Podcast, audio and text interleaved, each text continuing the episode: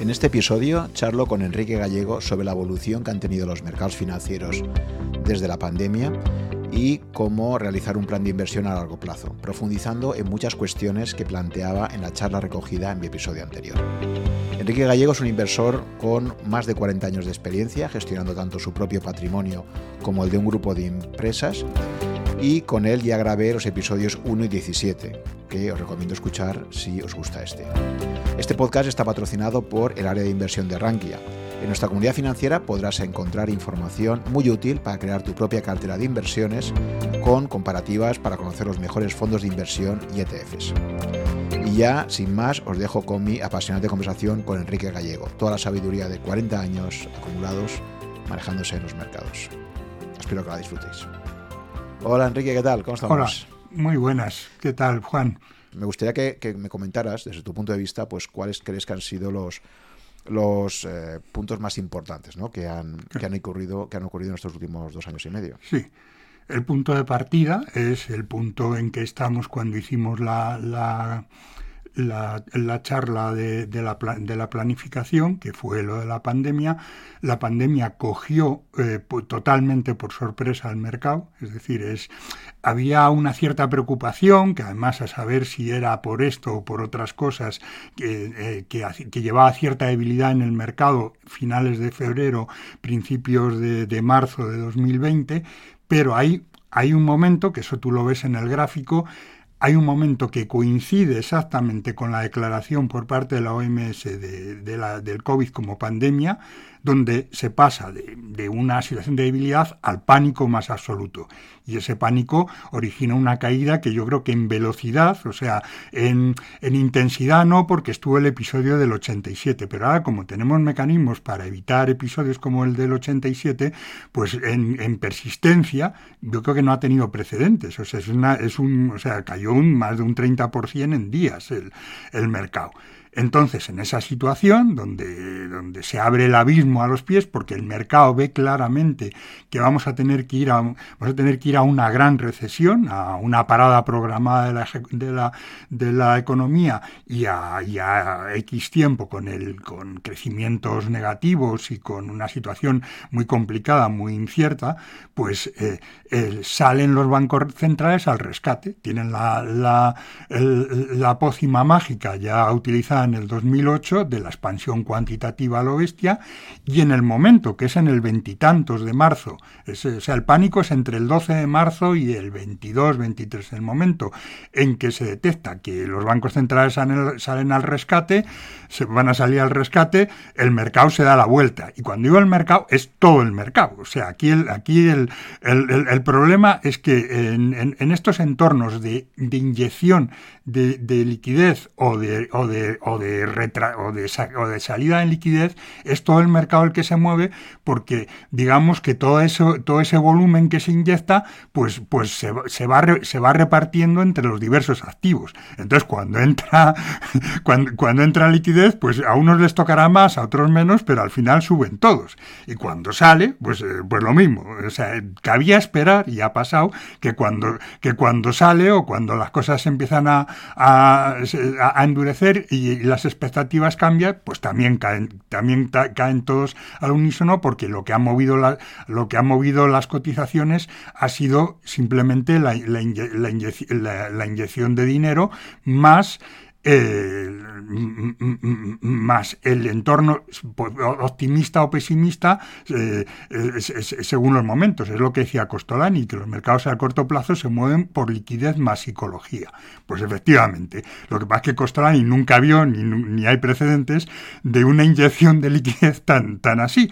Porque claro, cuando, cuando la, la oferta monetaria es más o menos estable, pues hay la correlación negativa. Esto es muy importante entenderlo, la correlación negativa, porque el dinero que sale de un lado tiene que entrar en otro. O sea, es, así. Entonces, si tú, si tú eh, eh, te sales de la bolsa porque quieres eh, eh, pues, eh, o sea, quieres evitar una caída, ves que hay unas perspectivas de caídas a corto plazo y quieres, quieres no comértela, pues te, vas a la renta fija. O sea, para, para, y esa renta fija actúa de, activo refugio. Pero cuando, pero eso es porque el, estanque de la liquidez está, está manteniéndose estable. Cuando empieza alguien a echar agua a lo bestia, pues ahí hay para todos. Y entonces es lo que ha pasado. Y lo que ha pasado ha sido una puta locura. O sea, lo del, lo del año, segunda mitad del año 20 y año 2021 hasta, hasta otoño, hasta que, hasta que empieza a cambiar las cosas, ha sido una cosa que, no, que, que ha llevado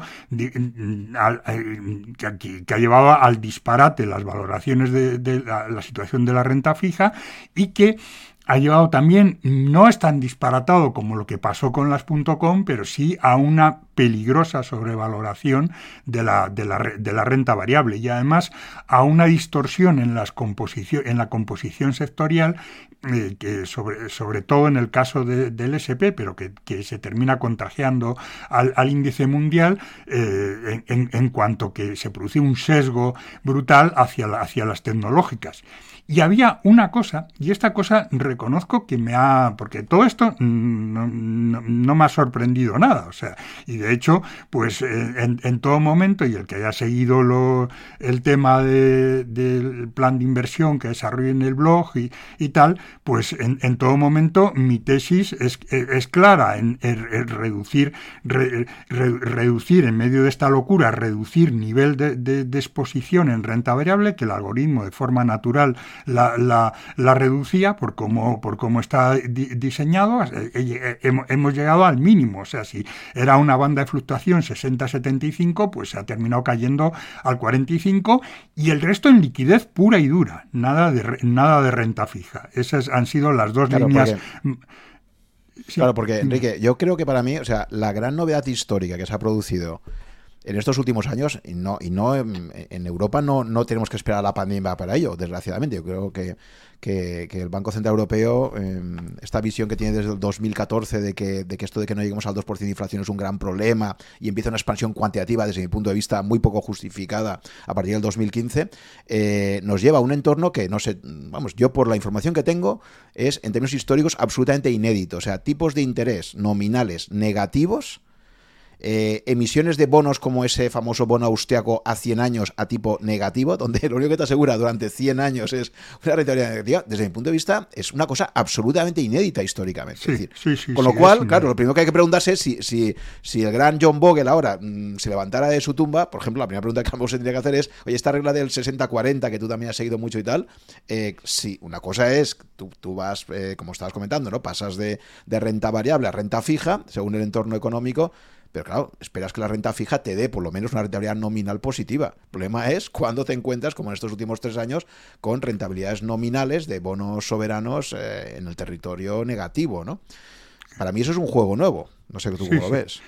A ver, primero hay que tener en cuenta que lo de Europa es otro, es otro caso. Es decir, en Estados Unidos sí se ha llegado a una situación insólita, o sea, que es el, que el bono en su, en su eh, digamos, su, su, suelo de rentabilidad, su suelo de rentabilidad, techo de, techo de precio, llega al 0,60%, el bono a 10 años. O sea, lo cual, vamos, claro, dices, bueno, si la inflación, nuestro objetivo de inflación a largo plazo es del 2, pues, pues este bono, digamos, tiene una esperanza matemática en términos reales del menos 1,40.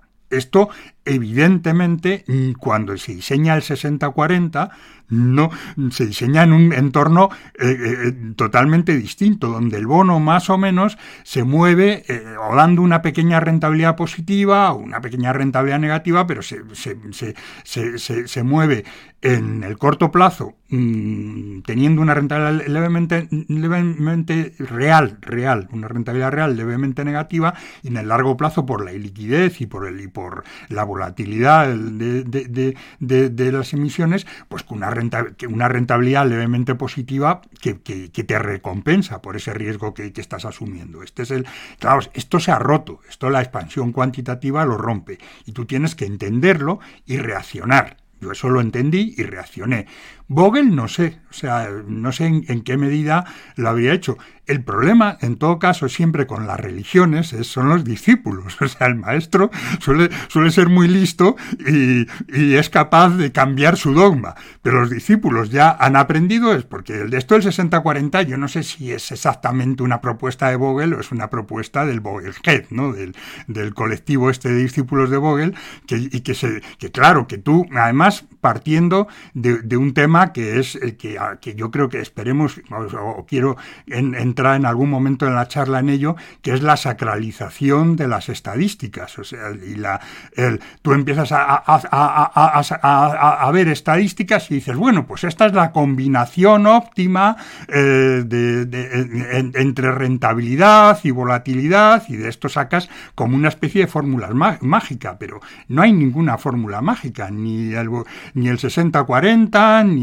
la cartera permanente, ni las 814.000 fórmulas mágicas que circulan por el mercado. O sea, esto es, siempre es sobreoptimizar una rentabilidad, unas referencias históricas que tienes de los últimos años y ver que en, esos últimos X años esto se ha comportado mejor eh, que, otras, que otras opciones. Y entonces, pero claro, proyectar esto al futuro, como debajo de eso había unas, unas condiciones subyacentes, cuando las condiciones subyacentes cambian, esto ya no funciona tan bien. Y evidentemente, pues el 60-40 no, no ha funcionado bien. Caso de Europa, el problema dice, claro, es que la expansión cuantitativa viene de antes, sí, pero es porque en, Europa lo que se produce es que cuando se hace la expansión cuantitativa en el 2008, cuando eh, se le saca de la manga el Bernanke, el, Banco Central Europeo, encabezado por Trichet en ese momento, no le sigue. Y deja y, digamos hace el experimento de, por decirlo, de, no, de, no hacer expansión cuantitativa o hacerla en muy pequeña medida y sobre todo de subir los tipos de interés a lo bestia en un contexto de, deflacionista. Entonces esto lleva a Europa, a la, zona encima, con la asimetría esta de países eh, unificados artificialmente en torno al euro, lleva al euro a una crisis verdaderamente sistémica, de plantearse el mercado seriamente la continuidad del euro. Y entonces hay una, hay una, eh, hay un, claro, cae Trichet, entra Draghi, entra Draghi, de, supongo que puesto por el establishment de, Salvador, como habían puesto a Bernanke, especialista en la gran recesión de, Salvador, de, las consecuencias de la, crisis financiera, y aquí en Europa hay una crisis eh, financiera también muy, muy gorda y, y, son medidas a la desesperada, porque el Banco Central Europeo, en términos en relación con el PIB, no tengo los datos exactos, pero el grado de, el grado de, balance en relación con el PIB de Europa, el, nivel de, balance en relación con el PIB de Europa es mucho mayor que el de Estados Unidos. Es, vamos, mucho, es bastante, es bastante mayor y es producto de todas estas inyecciones. Y no solo eso, sino que está metido pero, fíjate, Enrique, perdón, pero, sí, Enrique, pero fíjate una cosa, o sea, cuando realmente Draghi se hace famoso es en las famosas declaraciones de 2012, justo antes de las Olimpiadas de Londres, cuando dice esto de el Banco Central Europeo hará todo lo que haga falta para salvar el euro. Y créanme, será suficiente. Pero eso es el efecto anuncio, fíjate. Y, no le, y, eso en el 2012 le permite, luego ya sacar un programa para eso avalarlo, porque si dice las palabras, pero luego no, no haces nada, es un farol, ¿no? Pero luego ya en septiembre sacan un programa donde básicamente dicen lo mismo que ahora han dicho eh, a partir de julio, ¿no? Que dicen que en cualquier momento el Banco Central Europeo se reserva la posibilidad de intervenir de forma eh, masiva y, puntualmente para poder, si ellos consideran pues, que un país está siendo atacado, por ejemplo, su, bono soberano y tal, para que puedan intervenir. Y eso es lo que al, mercado le hace, le, da miedo, ¿no? Dice, oye, es que estos sacan su famoso bazooka en cualquier momento y pueden intervenir. Y fíjate que con eso se tranquilizan los mercados en el 2012. Pero en el 2015, o sea, la cuestión no, porque en aquel momento, el 2015 ya, pues la situación en Grecia final parece que, que se consigue llegar a ese acuerdo y tal. Pero, pero ya es un tema distinto, ya es un tema de decir, oye, pues parece que las expectativas del mercado eh, se están anclando muy por debajo del 2% de, de, inflación, que es nuestro objetivo, y como consecuencia de ello, como vemos que esto es malo, o sea, a lo mejor pues que se mm. en el 1 o no sé, o cerca del 0, vamos a empezar a hacer un programa deliberado de expansión cuantitativa para comprar bonos. Para mí esto es un poco la tapadera para empezar a ayudar a los estados cada vez más endeudados, de alguna forma, pues a financiar su deuda. Es decir, al final acaban volviendo a hacer el papel que los bancos centrales supuestamente tenían prohibido con Maastricht, que es no estar al servicio de los estados para financiarles sus déficits, ¿no? Porque a, cómo, a cómo se han acabado financiando los bonos soberanos de, de, los estados que están más endeudados, ¿no? Pues a tipos de interés de risa, ¿no? ¿Y por qué pueden tener esos tipos de interés de risa? Hombre, si tu Banco Central te está comprando la cuarta parte de todos los bonos que tienes en circulación, pues imagínate, ¿no? Recuerdo que Rafael Valera, titular de prensa, eh, que es de Bayern Hall, ¿no? Pero que es un especialista en renta fija, decía, si el bono español, bono soberano español, no lo estuviera comprando activamente el Banco de España, estaría al 7% a 10 años, ¿no? Mm y, no a, lo que ha estado, ¿no? que casi rozaba el cero ¿no? hasta hace un par de años.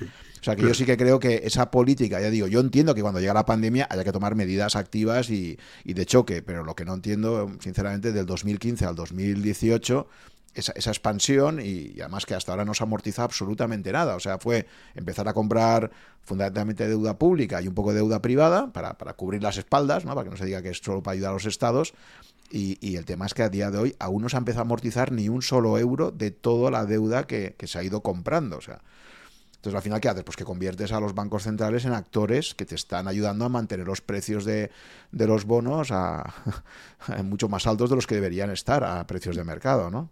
Sí, sí, sí, es, es, es, es evidente y es, un, es una cosa que, que paradójicamente es algo que, que, esto se, se, lo puede permitir a Alemania, pero a lo mejor el conjunto de, de, los países pues no, no, es lo, no es lo más adecuado y sin embargo a quien más se ha ayudado ha sido precisamente esos países que tendrían que, que haber que haber eh, sido como mucho más tendrían que haber eh, tendrían que haber afrontado los problemas y, de eh, que, tienen sin, sin utilizar sin recurrir a la muleta de, la deuda. Pero en esto, en esto lleva razón que, ha pasado.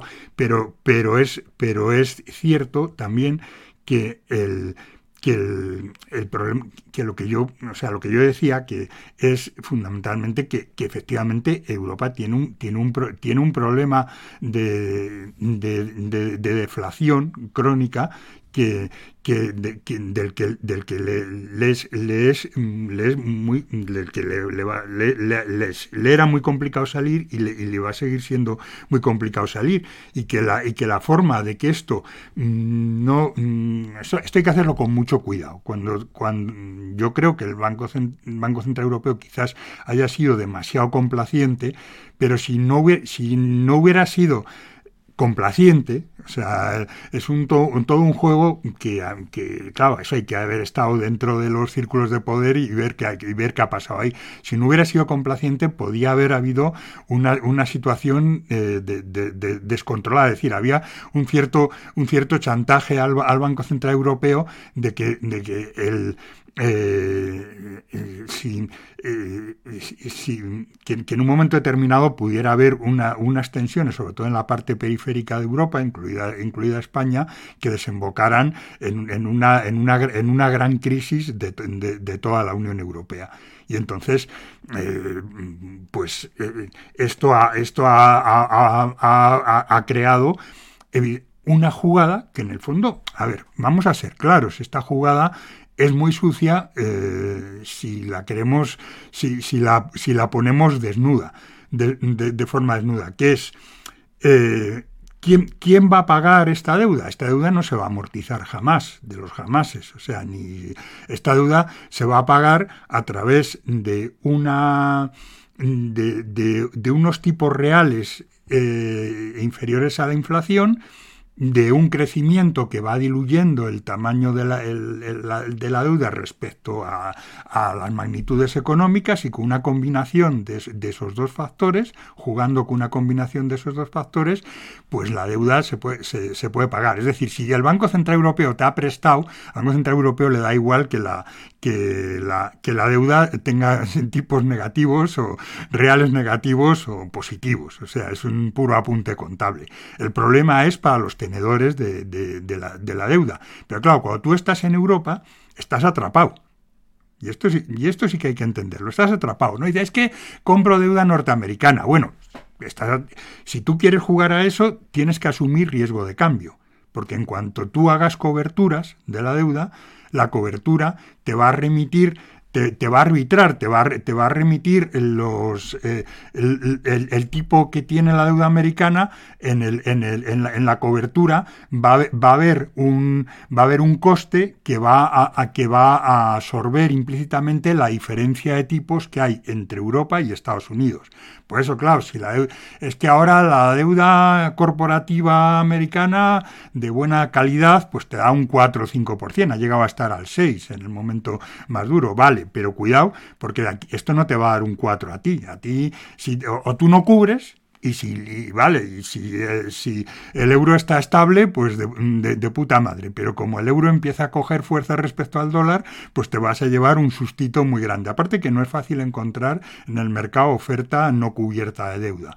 Pero si tú tienes la deuda cubierta, tú no vas a cobrar un 4, vas a cobrar lo mismo que cobrarías más o menos eh, con deuda corporativa europea, más o menos. O sea, no, ¿eh? o sea es, tenerlo, tenerlo en cuenta. Con lo cual, ¿quién paga las consecuencias de la crisis? Pues en, en Europa o de los problemas de Europa, pues los, los ahorradores europeos. O sea, no, no hay más. O sea, y es, y es una cruda verdad que tenemos que mirar de frente. Sí, sí, pues te digo que yo creo que se ha vulnerado totalmente el espíritu de Maastricht y por eso entiendo que los alemanes, por ejemplo, su propio tribunal de justicia, claro, esto lo han impugnado a ellos, han dicho, vamos a ver, si se dice claramente el proyecto del euro es un proyecto en el cual los bancos centrales tienen que ser completamente autónomos y no pueden acudir para comprar deuda de los estados. Claro, la triquiñora legal era, no, pero es en el mercado primario. O sea, lo que no pueden acudir es directamente a emisión. Muy bien. Pero claro, está utilizando el mercado secundario. O sea, entonces, eh, al, final, eh, al final la jugada es la misma, ¿no? Entonces, claro, cuando tú te das cuenta que todo el mercado de bonos, eh, sobre todo soberanos, ya digo, la cuarta parte del total, la cuarta parte nada menos, el 25% del mercado, es propiedad ahora mismo de los bancos centrales europeos, es que es un mercado para mí absolutamente manipulado. O sea, es, decir, es como que cada día más yo, yo veo los bancos centrales como, como unos médicos que han empezado a dar una dosis, una medicina, cada vez se dan cuenta que necesitan dar una dosis, necesitan drogar más al paciente de forma continuada y el problema es que no hay una salida de eso. Es decir, porque en el momento que al paciente, cada vez que ha habido un sustituto, o sea, cada vez que, dice, no, pero venga, vamos a, vamos a intentar reducir la dosis de droga porque, porque si no, esto ya. Eh, y cuando empiezas a quitar un poquito la, droga, te das cuenta que el paciente se te muere, ¿no? Entonces. Claro, eh, ese es el problema. Por eso digo que hay muchas irreversibilidades y se ha estado jugando con fuegos en mi punto de vista, ¿no? Pero bueno, ya digo, esto, bueno, al final, pues lo que nos toca. Claro, es, lo que hay. o sea, esto no, esto no es un tema de moral, porque además cada uno y tiene. Lo peor, y lo peor es cuando, perdón, y lo peor, Enrique, es cuando Christine Lagarde sale y dice.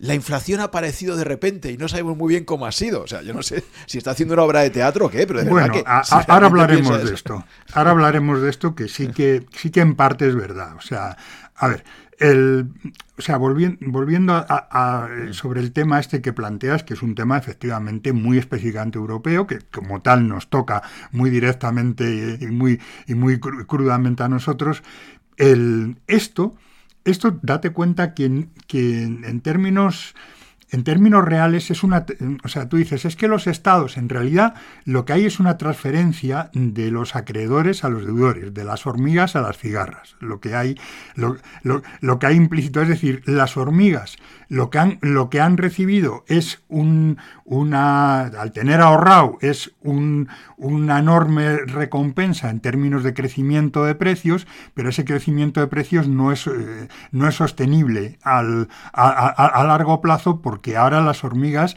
van a, van a, van a vivir eh, fatal en, en, los en los próximos años. Porque, ¿Por qué?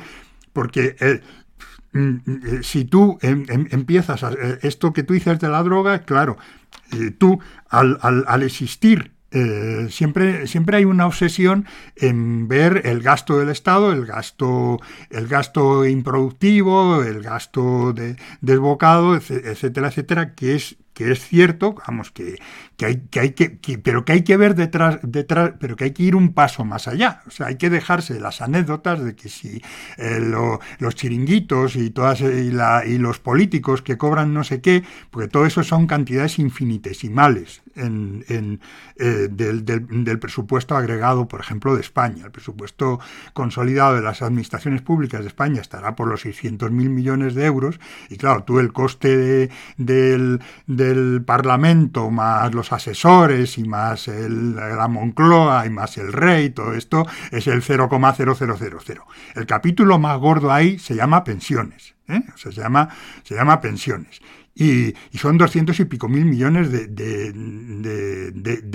euros de transferencia, de transferencia que sale de unos bolsillos o del déficit o, del ya ya te ya te ya te pagaré o me lo o, me, o, el, o banco central invita a la ronda de, unos bolsillos y entra en otros. o sea, es eh, eh, los tipos de interés muy bajos pues te permiten ofrecer hipotecas al 1,35. Luego el que, el que contrata una hipoteca, pues de, puta madre, claro. Cuando ahora empiezan a subir los tipos, eh, entonces viene, vienen las presiones para decir, ah, no, yo quiero que me ayuden. O sea, y claro, y vienen los chantajes, porque efectivamente puede producirse, si tú no ayudas, puede producirse una oleada de, impagos y empezar a desestabilizarse el sistema.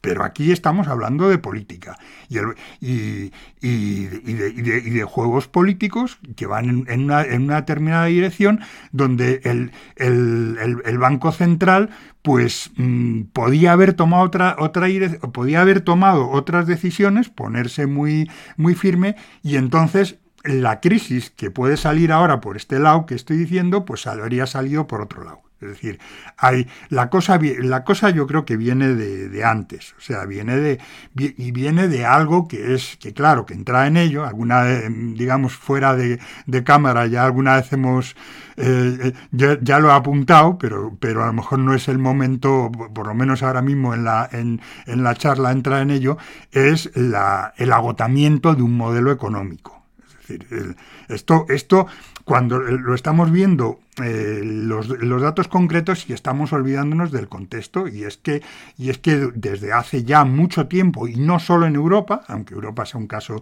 especialmente sangrante pero también en Estados Unidos el, modelo económico no es capaz de, mantener eh, con, los incrementos de, de, productividad determinado nivel de vida que se había alcanzado previamente y entonces se sostiene artificialmente así y esto no se puede mantener indefinidamente y esto supondrá en algún momento del futuro de una forma traumática o menos, más o menos traumática supondrá pues dos cosas, o sea, una etapa muy dura de, ajuste y, posiblemente una revisión del modelo. Y, puede salir un nuevo modelo o el modelo reformado, pero no podemos seguir viviendo en el, en el mundo maravilloso en el que hemos vivido a lo largo del siglo XXI es, porque ese modelo está construido sobre bases falsas. Vale, sí, pero eso como tú dices da, da para mucho y, quizás eh, nos da para otra charla, ¿no? vamos a, volver un poquito a, lo que estábamos comentando primero, que era lo que ha ocurrido, sí, porque todo el tema... Sí, pero no nos quedemos en la, en la moralina y sobre todo no nos quedemos en que el Banco Central es, es el malo y tal, no, no. Esto, esto, va, esto está, o sea, yo lo que te digo es que esto, el, esto es el sistema, no es el Banco Central, o sea, ni, ni, ni, ni los políticos. Al final, los políticos son una... Son una, una proyección en un, en un, país, en un país democrático de, de, la, de la, opinión de, de, la gente y la gente no está dispuesta a sufrir un hasta que no haya un hasta que no haya más remedio a sufrir un, un, un, un, deterioro de su de su estatus. Y entonces es, entonces el político se va sacando conejos de la chistera hasta que se la acaben. Está así está. Y, ¿eh? O sea, esa es, un poco la Ya, pero está hablando de políticos, ya te digo, el gran cambio, el gran cambio de la construcción del euro y que acababa con una larga tradición intervencionista en países como España, Italia, Portugal, incluso Francia. O sea, los pocos que habían tenido bancos centrales independientes había sido Alemania, ¿no? Con su hmm. Bundesbank y tal. Y ya te digo, toda la propuesta política que se hace en torno al euro es, oye, vamos a copiar el modelo Bundesbank. Vamos a hacer bancos centrales completamente independientes de los gobiernos y que tengan como único objetivo, a diferencia de Estados Unidos, que al final Estados Unidos siempre juega con esto de estabilidad de precios, pero también, ojo, con no, no generar más desempleo En Europa no, en Europa se deja muy clarito que el único objetivo, porque si no los alemanes no entraban por ahí, era eh, estabilidad de precios y además se define con precisión, porque si tú dices estabilidad de precios a un español o a un italiano te dirá, oye, pues a lo mejor un 4 o 5 tampoco está tan mal. No, no, el alemán quiere que le dejes muy claro que para ellos un 2% ya es lo, que, lo máximo que están dispuestos a aceptar, ¿no? Y se construye todo ese modelo en los años 90 eh, y ya te digo, yo desde mi punto de vista, eh, en el momento que se inicia la expansión cuantitativa en el 2015, eh, desde mi punto de vista, sin estar justificada por el entorno en ese momento, porque a mí que me estén hablando de, uy, no se va a alcanzar, en fin, creo que no era momento de empezar a tirar la artillería pesada, había funcionado muy bien en el 2012 el efecto anuncio, y luego cuando llega la pandemia, pues ya te pilla, ya te pilla en un momento pues que ya has hecho ya una expansión enorme. Pero bueno, ya digo, son temas de opiniones y yo lo que creo al final es que cuando, cuando un comité de sabios interviene sobre una economía que es un entorno extremadamente complejo, intentando ayudar, pues como pasa muchas veces, como ha pasado con la medicina históricamente, la iatrogenia famosa, ¿no? Esta que, destaca tanto Taleb, ¿no? Y es que muchas veces el médico, con toda su buena voluntad, intentando intervenir eh, para ayudar al paciente, pues ya sabemos que la medicina a lo largo de la historia, en muchísimas ocasiones, ha hecho más daño que bien, ¿no?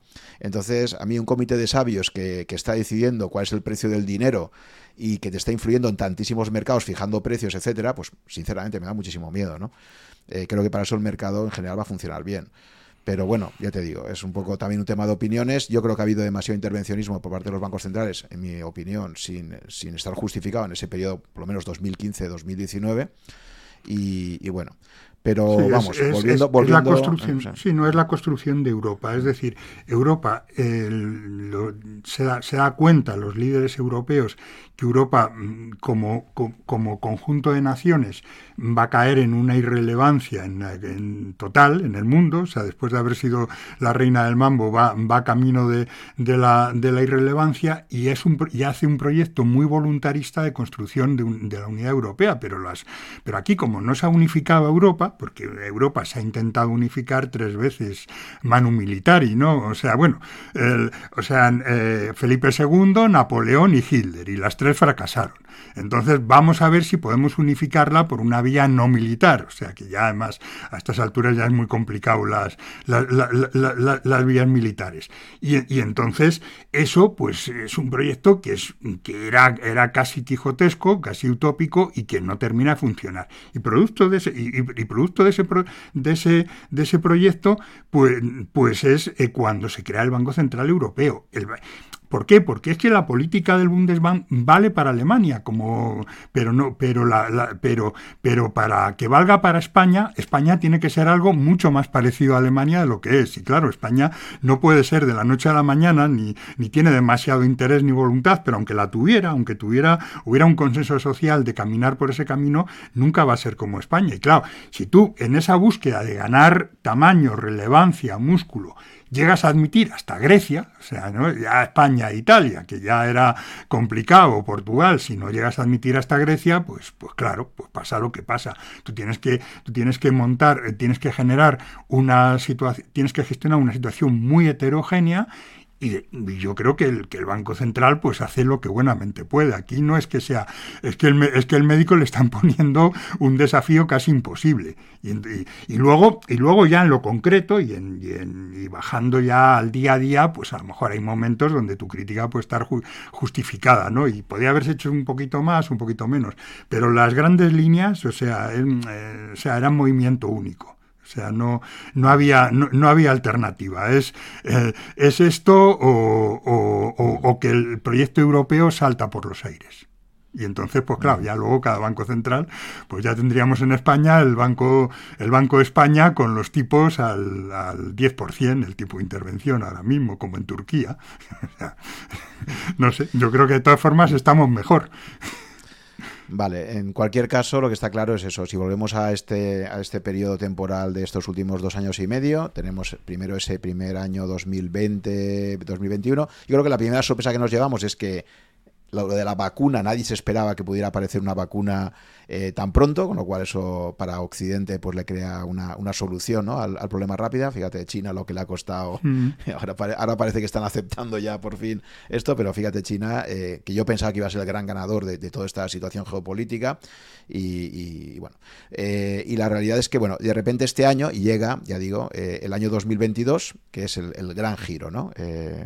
Se nos junta ahí la, guerra Rusia-Ucrania y todas las y todas las tendencias que se han venido acumulando eh, a nivel logístico, transporte, etcétera, de acuerdo, después de ese colapso que se había producido en, en todo el sistema productivo, ¿no? Como consecuencia del parón de la pandemia y se junta un montón de fuerzas ahí y de repente emerge. No sé si tú te esperabas.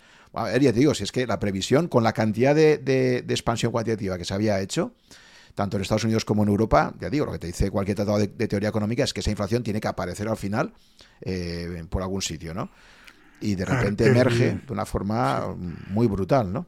Hay dos, hay dos fases. Bueno, el, lo primero es que, claro, el, problema del COVID rompe, rompe los esquemas, o sea, obliga cuando tú no has, cuando tú no has, tú no has eh, Em, por lo que tú decías antes, eh, como hemos ido mucho por Europa, no hemos visto el tema demasiado el tema de Estados Unidos históricamente. O sea, porque claro, si el problema fuera de muy específico el Banco Central Europeo y, tal, pues, pues eh, sería otra cosa. Pero, pero ¿qué, ¿qué sucede? Que tú, el, el, sucede lo que tú decías. En el, gente, pues eso, como tú estás pasando el crecimiento en, en, la, en, la, expansión en la expansión monetaria y no tanto en la, en la productividad o los crecimientos de productividad están yendo a otros lados, y otros lados son la cuenta de resultados de las empresas y en consecuencia la bolsa o o los países emergentes en los que has deslocalizado la, la, la, producción, pues, pues tú aquí estás tapando el, tema con, con, endeudamiento y cuando tú, después de, haber tenido que hacer una expansión cuantitativa para tapar los agujeros que has generado con las, con las distorsiones de, esa, de, esas, de, esa expansión, de esa expansión monetaria, digamos una paradoja de, de solucionar los problemas de la deuda con más deuda, pues esa paradoja paradoja funciona. O sea, lo que, lo que esto dicen es que tiene que traer inflación, eso lo dicen los tratados monetaristas, fundamentalmente. Pero claro, la, la, la, cuestión es, eh, e, esto trae la inflación es un, siempre es un, viene de un proceso de desequilibrio entre oferta y demanda. Entonces, si la, oferta y demanda en el, en el campo de los bienes y servicios de la economía real está más o menos equilibrada, pues no hay inflación. Y lo, y lo que ha pasado es que una, eh, una, buena, parte de esa expansión monetaria pues ha ido a los activos. Y eso, y eso es lo que ha permitido además la fórmula mágica esta de, de, bajar los tipos de interés en la renta fija y de que la renta variable pues ha ido a los cielos, con todo lo que significa de ganancias para los tenedores de renta fija, incluidos los tenedores de personas de clase media, sobre todo en Estados Unidos, y el famoso efecto riqueza. Cuando esto se intenta reconducir, una y otra vez, o sea, en 2013, eh, en 2018, yo creo que son las dos, las dos grandes, los dos grandes intentos, automáticamente se lía parda y la Reserva Federal recoge velas. Recoge velas porque se lo puede permitir, porque no hay inflación. Y es cuando, en principios del 19, la, Reserva Federal vuelve, digamos, recula y, vuelve otra vez a, a, digamos, a, frenar la, retirada de, de, liquidez del mercado. Entonces cuando llega el, COVID no hay margen de maniobra, porque claro, si tú has retirado la liquidez, ahora la puedes volver a inyectar. Como, como, no, hay, como no has retirado apenas, pues tienes que engordarlo más. Y entonces venimos a, esta, a esto que definía antes como puta locura, ¿no? Que es, que es el, el, el, 2020-2021. Y ahí, y ahí realmente no hay inflación. Claro, como se hace una parada programada de la economía, pues, pues lo que es la demanda, pues, pues más bien el la demanda está tirando hacia abajo de la, está tirando hacia abajo de, la inflación y, el problema en todo caso ahí es procurar que no, no, no entra en una espiral deflacionista.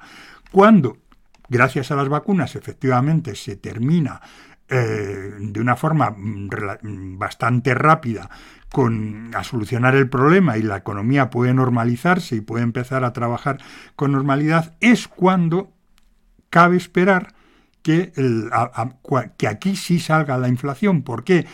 Porque mm, hay, hay eh, un tirón muy fuerte de demanda que estaba embalsado, de gente que ha, que ha eh, retrasado decisiones de compra y que ahora, una vez que sus expectativas han cambiado, de repente empieza a, querer, querer eh, darse, desquitarse del sufrimiento de, todos los confinamientos y tal, y, poner al día pues toda una serie de cosas que se le han quedado desactualizadas, más el hecho de que de forma natural la economía vuelve, la gente vuelve a a, reunirse y a ir andando, a ir en, el coche al trabajo en vez de, en vez de, en vez de telereunirse.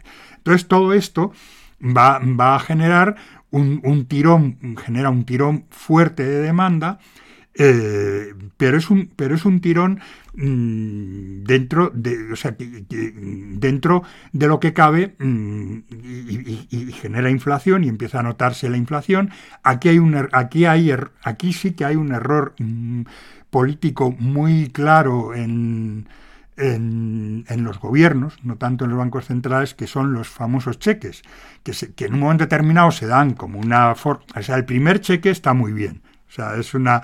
el, pero el segundo y el tercero, pues eh, sobre todo el tercero, sobran. O sea, porque ahí sí que tú, o sea, tú un, eh, eh, sí que estás inyectando, ahí sí estás inyectando dinero en la.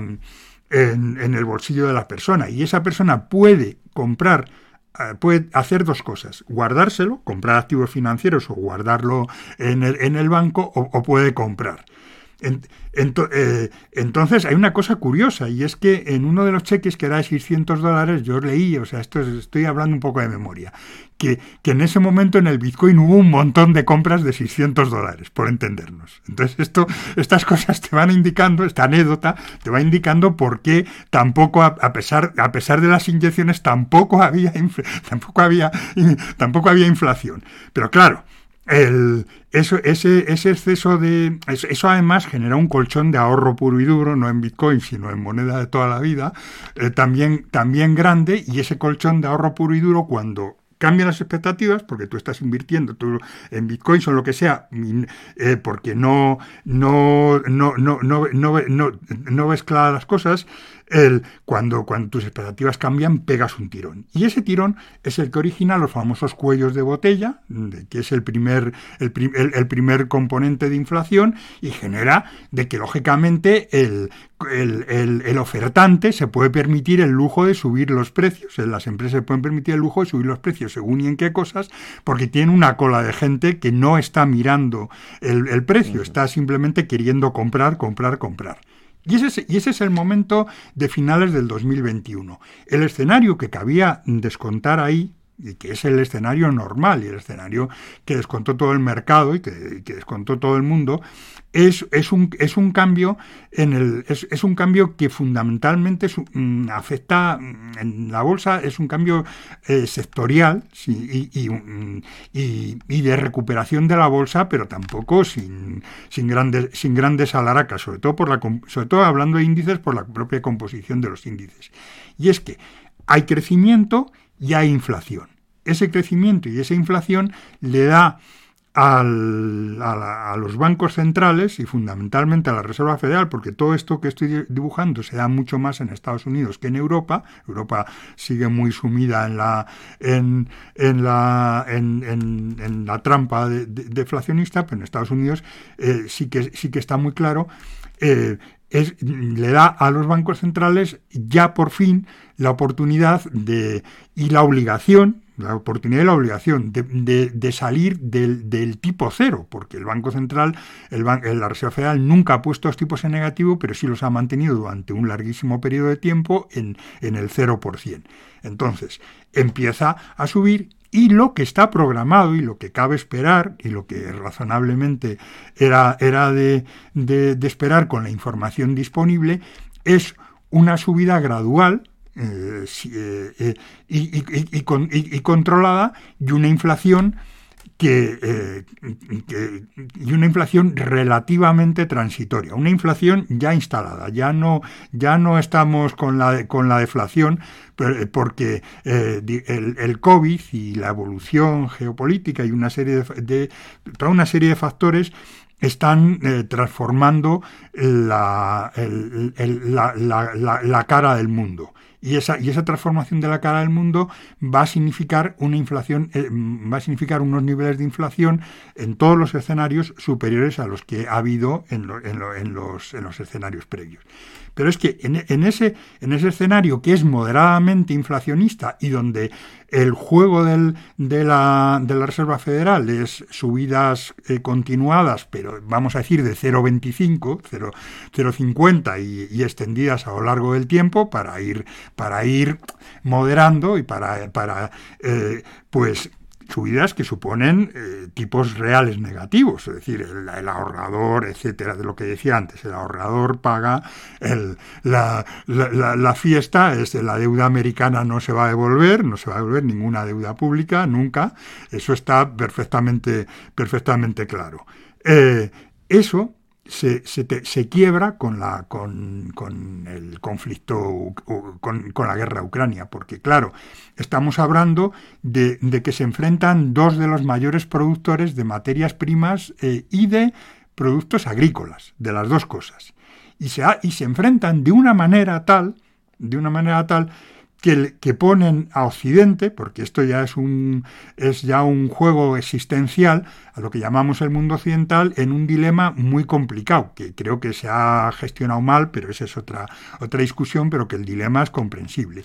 Y es que eh, tú no, te puedes quedar parado, tienes que, tienes que reaccionar, de, tienes que reaccionar de, de verdad, o sea, tienes que hacer una reacción de verdad, que es, claro, ¿Qué, ha pasado? Aquí, eh, aquí al final siempre en los sistemas complejos los efectos mariposas son muy importantes. Entonces, un pequeño error de, apreciación por parte de los dirigentes rusos, que es que, que podían que, podían provocar un colapso de Ucrania con una entrada en, masa y hacer una guerra relámpago que en un mes les llevaba a controlar Ucrania, aunque hubiera sanciones, aunque hubiera lo que sea, pues eh, eh, la, cosa no, no iba a llegar mucho a mayores. Pero lo que se ha producido es lo peor que podría producirse, que es, que es esa guerra estancada y unos procesos de destrucción, de destrucción de, de, de, infraestructuras, de destrucción de, cosechas, de destrucción de, eh, fin, de todo, que va eh, que, va a que, que, estrangula la, la, oferta de, de, estos, de, estos países, porque además la, propia exportación también eh, eh, se, se, va, se, va, se va a estrangular por dos factores, por, por los bloqueos de, Rusia Ucrania y por el, esta decisión, que es una decisión muy muy muy, muy controvertida, pero muy, muy, muy discutible, de, de, los bloqueos a la compra de materias primas. Detrás de esa, de, esa decisión hay, uno, hay unos factores que ya no son los legítimos, entre comillas, de la, de la, de la, de la defensa de, del mundo occidental frente a, frente a, la, oligarquía si, son, si no son guerras internas dentro del mundo occidental o relaciones de poder dentro del mundo occidental. Es decir, el gran perdedor de lo, de lo que está sucediendo es Europa y, un y Europa, digamos, en la medida que, que, aspiraba dentro de esa superación de la irrelevancia que yo, que yo apuntaba antes a ser un jugador secundario, pero un jugador, una potencia regional, pues eh, el juego de Estados Unidos es quebrarle el espinazo y que sea fundamentalmente un, un, conglomerado de estados satélites eh, eh, subordinados a su estrategia. Y, en ese, y, en ese, y, en ese, y en ese conglomerado era, era fundamental el que Europa, o sea, romper la relación Rusia-Europa. Entonces, ese aspecto es fundamental y se ha conseguido, para desgracia de Europa. Esto de, de, esta decisión del de, bloque, de no compramos el petróleo ruso y tal, esto, le, esto va a influir, le va a presionar a Rusia. No.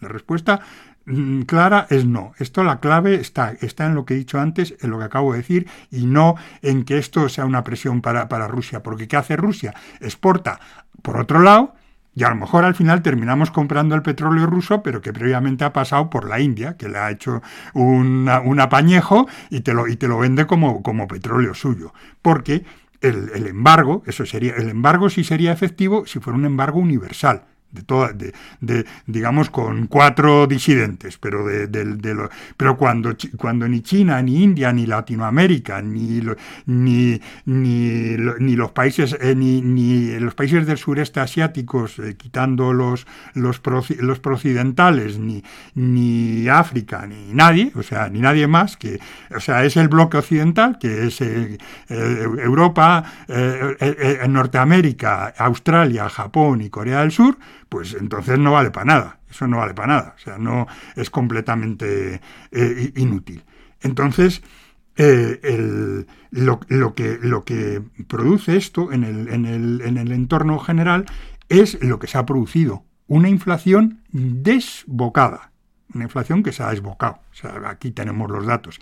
Esa inflación, eh, sobre todo, tiene dos componentes, como es bien sabido, que es la inflación general y la inflación la llamada inflación subyacente, en la que tú quitas la energía y los, y los productos alimenticios.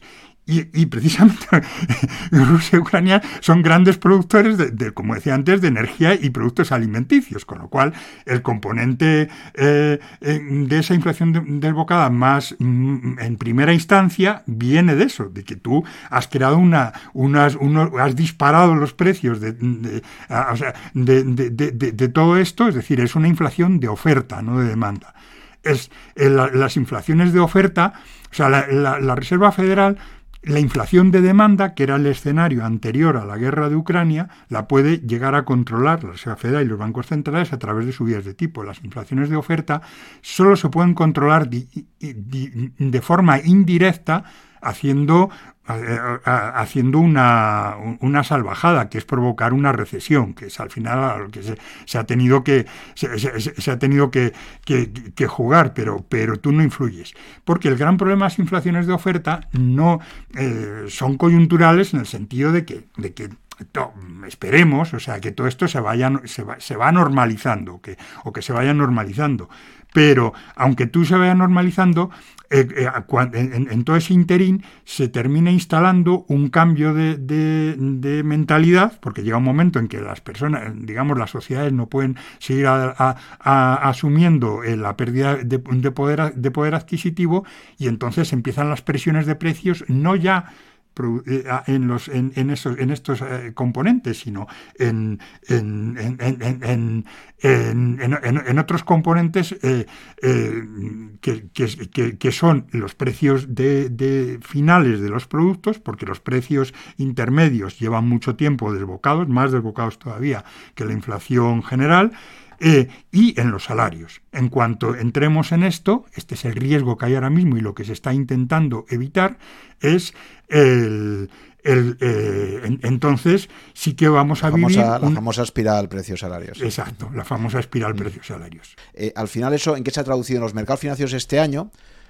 Lo que ha habido es un gran pinchazo, primero, de la burbuja de bonos. Yo recuerdo hablar contigo ya también hace algún tiempo y, estábamos de acuerdo en que la mayor burbuja de todas en activos financieros precisamente se estaba dando en los bonos, precisamente por, por esa por esas compras masivas que existían y por esta y, bueno pues este año efectivamente el que estaba invertido en bonos se ha pegado unos castañazos superiores a los de la bolsa, ¿no? Que ha sido también un poco cuando, pues te digo que esta, esta asignación de activos clásica de, no, invierto en bonos y en bolsa y cuando me caiga la bolsa sé que los bonos se comportarán mejor. Este año Cari se han portado peor, ¿no? Los bonos, los bonos de larga duración, por lo menos, se han, se han comportado sí, no, peor que, las todas las duraciones, o sea, incluso los ultracortos ha habido su ha, habido su pequeña dosis de sufrimiento, ¿no? Y, y ya a medida que alargaba la duración, pues las cosas se, se, iban poniendo más y más y más. Y vamos, en las duraciones ultra largas, pues eso, el, el, el, el bono este austriaco que yo ponía, que llegó al 241, pues estaba en el, estará por el 70 aproximadamente. O sea, claro, es decir, eh, a ver, en los mercados eh, tenemos la, la renta fija. Hay un tema, hay un tema, o sea, por eso lo de la explicación económica. el, escenario más probable no, que, que cabía esperar, e insisto en él, no es el que se ha producido porque eso ha venido ahí un, un, evento inesperado que ha sido la, digamos, la guerra de Ucrania. El, escenario más probable era el otro, el de, el de, el de expansión más o menos eh, inflacionista, y en, y en, ese, y en ese escenario el, apocalipsis que, se ha producido no se habría producido.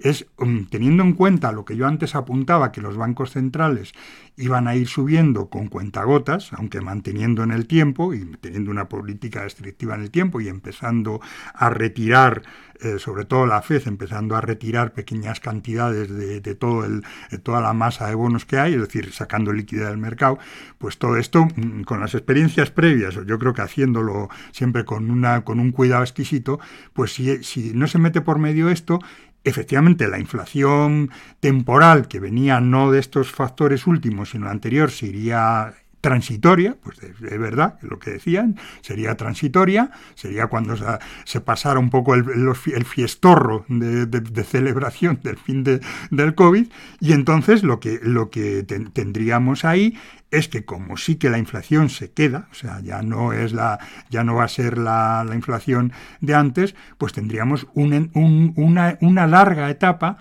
donde los bonos eh, donde viviríamos la crisis de los bonos a cámara lenta. Es decir, los bonos estarían dando rentabilidades negativas, pero, pero, pero, pero repartidas a lo largo de años.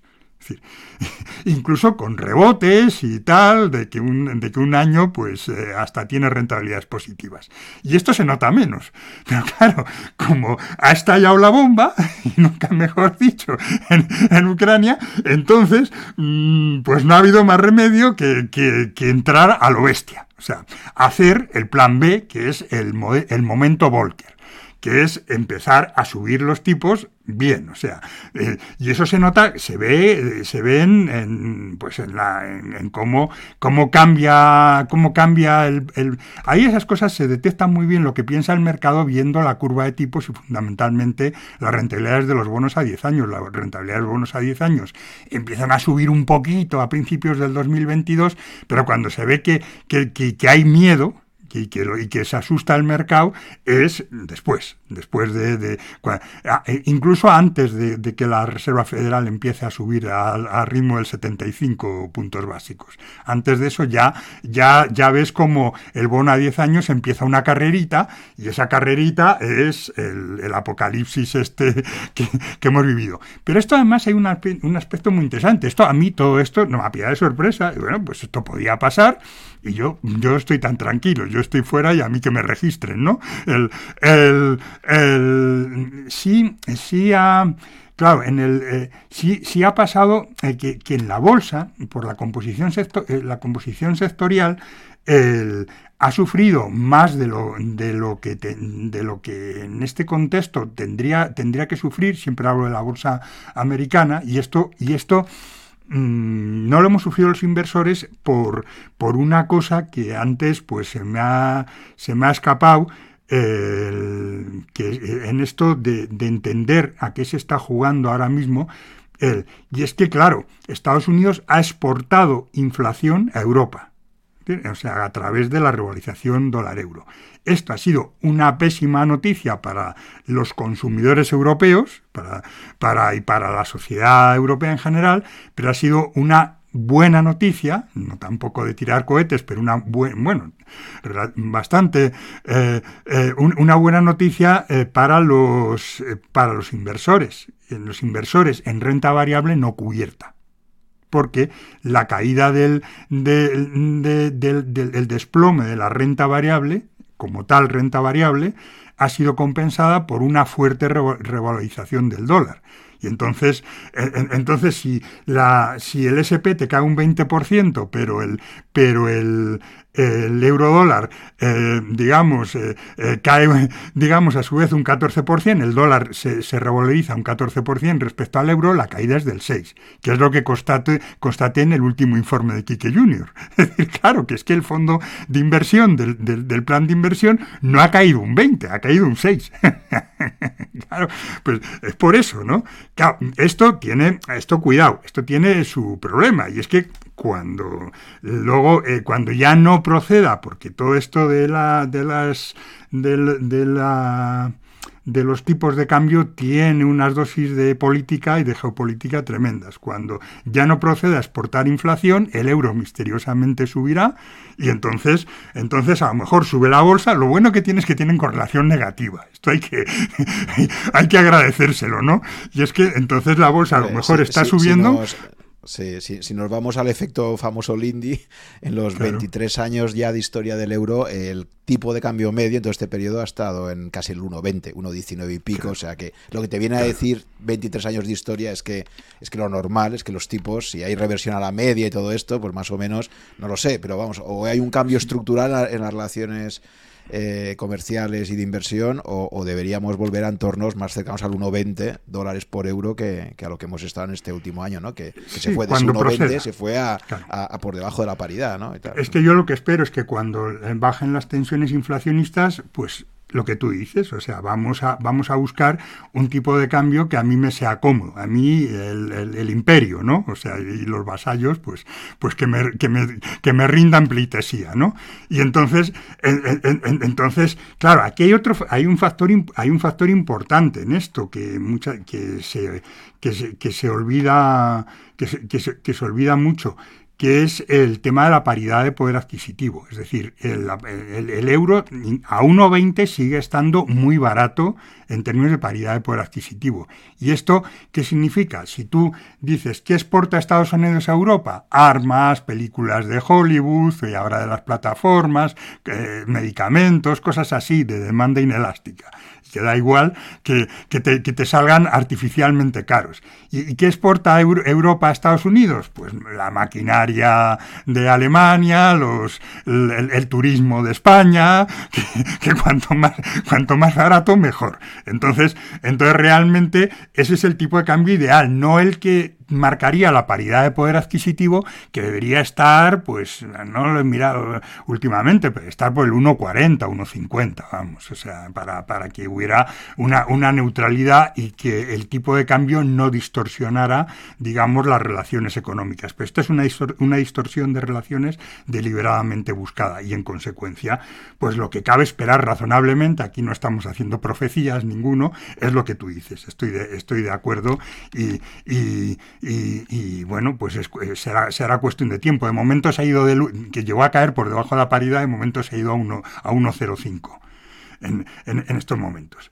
Eh, bueno, el, eh, pero volviendo al hilo, lo que sí, lo que sí ha habido un, un tema en esto, en, en, esta segundo, en este segundo eh, escenario donde, donde, se, donde la dureza en la subida de tipos se concentra en el tiempo y se hace de forma muy brusca para provocar un, shock en la economía y, evitar, el, y evitar la espiral precios-salarios y, el, y tal, pues eh, todo esto afecta mucho, y esto sí me ha sorprendido, no, o sea, no lo había, no lo había yo pensado tanto como, y luego, luego es muy lógico, afecta mucho a las, a las empresas tecnológicas, a la valoración de las empresas tecnológicas. ¿Por qué? Porque la valoración de, de, las, de las, empresas tecnológicas y de crecimiento en general, pero, eh, pero, pero aquí el sinónimo de crecimiento ahora mismo está en la, está en la tecnología, eh, la valoración de las empresas, eh, digamos, el modelo más allá de lo cuestionable que, que, pueda ser, el modelo más, la convención que ha adoptado el mercado, en mayor o menor medida, son los descuentos de flujos como, como base de valoración. Entonces, en un descuento de flujos, cuanto más alejado estén eh, los flujos en el tiempo, más sensibles a los tipos de interés, que es precisamente lo que ha pasado con la renta fija a largo plazo. Todo esto yo creo que en los artículos que dedicaba a la, explicación de la renta fija en el blog, pues está, entre otras cosas, explicar, eh, explicar qué coño es esto del descuento de flujos, claro. el, que, hay un, que hay un, uno, de los, uno de los apartados, pues está, está eh, eh, uno, de los, uno de los artículos está dedicado en buena parte a explicar eso. Y entonces ese, descuento, entonces claro, las empresas tecnológicas al, al, aumentar su tasa de descuento son mucho más sensibles que las, que, que las empresas que tienen una, un, porque están esperando que, los, que eso que está descontándose que sea muy, muy en el futuro y producto de, de un largo periodo de crecimiento. En cambio, las que tienen unos crecimientos más pequeños y más estables, pues descuentan, descuentan menos. Y además eh, eh, tienen, tienen eh, la famosa rentabilidad por dividendo pues como, como, mucho, como mucho más alta. Y entonces, esto, eh, como en los índices había un desequilibrio sectorial eh, fuerte, producto de, que se... hombre, en parte es lo, es lo de la tecnología, que es, un, que es una cuestión estructural y que yo creo que seguirá. Pero que el COVID había, había disparado, pues...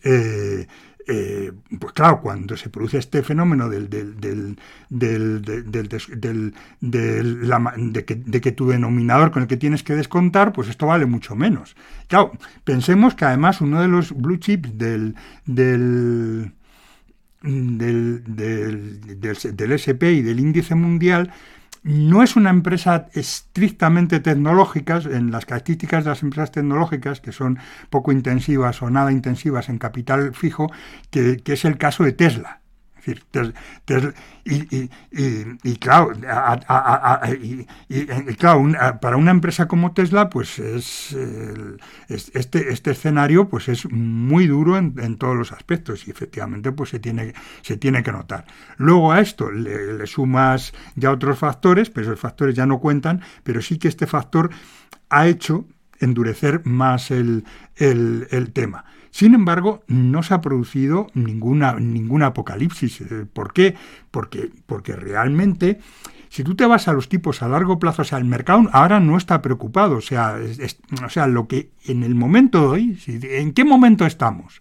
Pues, ¿en qué momento estamos? Estamos en un momento donde, sea, donde el, evento ucraniano ha retrasado y, endurecido, ha, retrasado el digamos, el, el, tema de, la, de, de, una de una posible flexibilidad, ha acelerado la subida de tipos y ha retrasado luego posteriormente la, una posible reversión de esa subida de tipos. Ahora mismo yo creo que el debate está en que si en el 2023 se mantienen los tipos 2023, 2024, incluso 2025, o si a partir del 2000, finales de 2023 o en el 2024 ya empiezan a recortarse los tipos.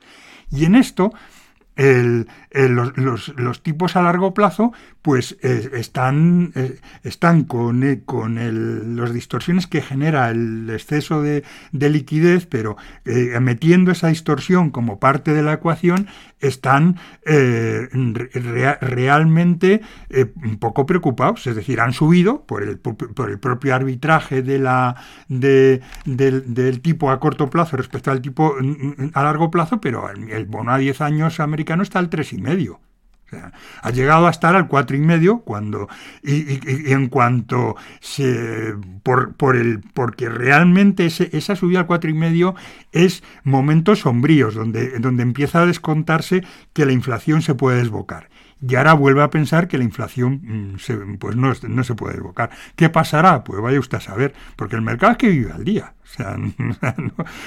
pero, pero, pero pensemos que en los precios no está descontado eh, un, escenario extremo que tuviera que llevar los tipos al 5, 6. Hablo de los tipos a largo plazo. Los tipos a, corto plazo está descontado que van a llegar al 5% en, en Estados Unidos y en Europa, supongo, pues se habla del 3% por el, por el efecto tirón incluso del, de, de, de, de la, entre las dos deudas.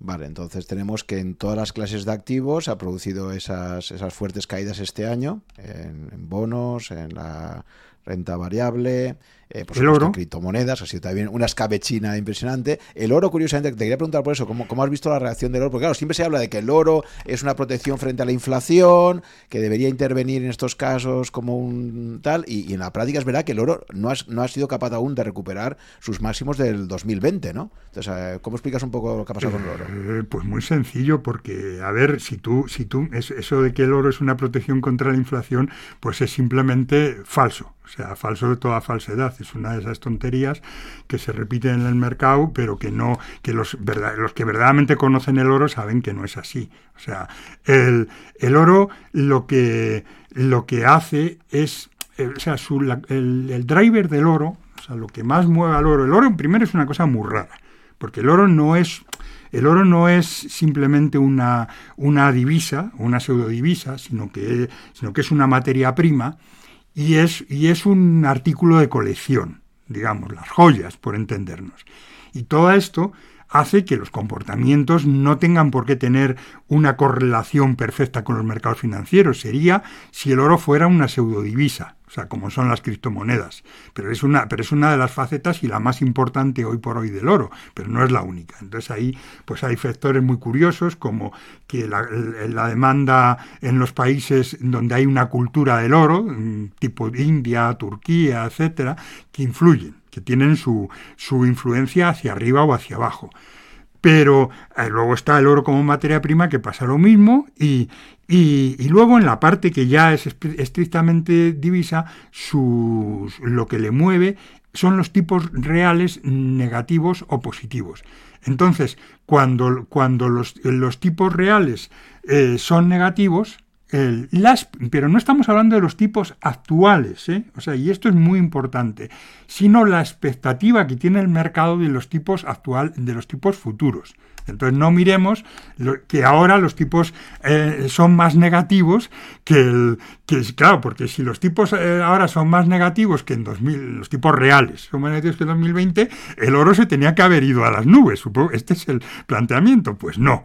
El, el, el, el, oro, el oro se irá a las nubes eh, eh, si este escenario de inflación desbocada se irá o no, porque el oro es una cosa muy rara, ¿no? Y solo hay una experiencia histórica y no es demasiado concluyente porque se produce eh, justo cuando el oro mm, empieza a a, funcionar el nuevo oro, que no tiene nada que ver con el oro de los 5.000 años anteriores, que es cuando se crea, cuando se rompe todo el, anclaje entre el oro y la moneda y sale, y sale, y el oro fluctúa libremente.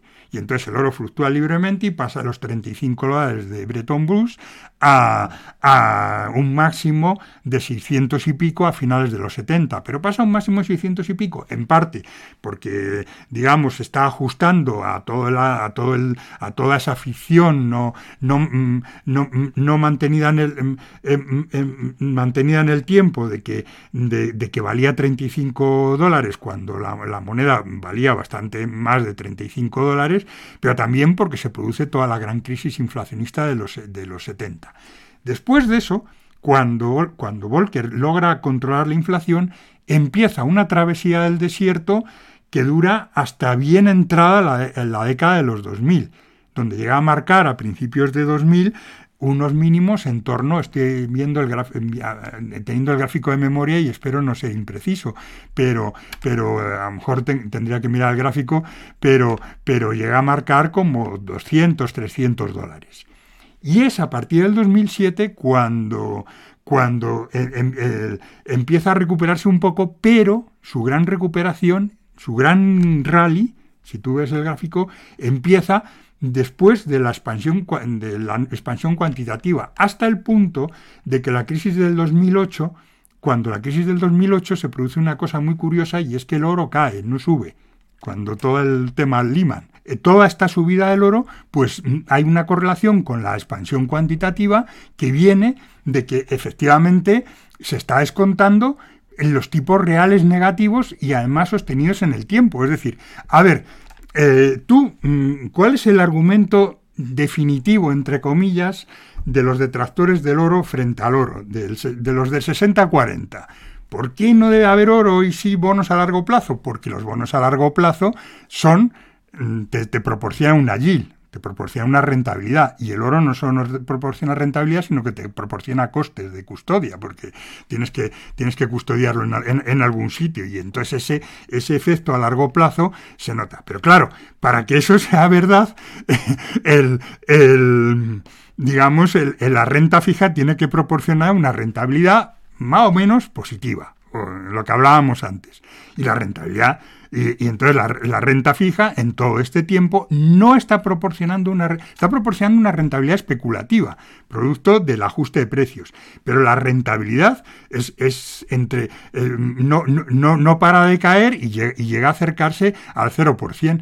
¿Cuándo se marcan los máximos del oro? En, en agosto de 2020. ¿Dónde estaba el bono a 10 años en rentabilidad en torno a mínimos. No sé si coincide exactamente, seguramente no es una coincidencia exacta, pero la correlación está así de clara.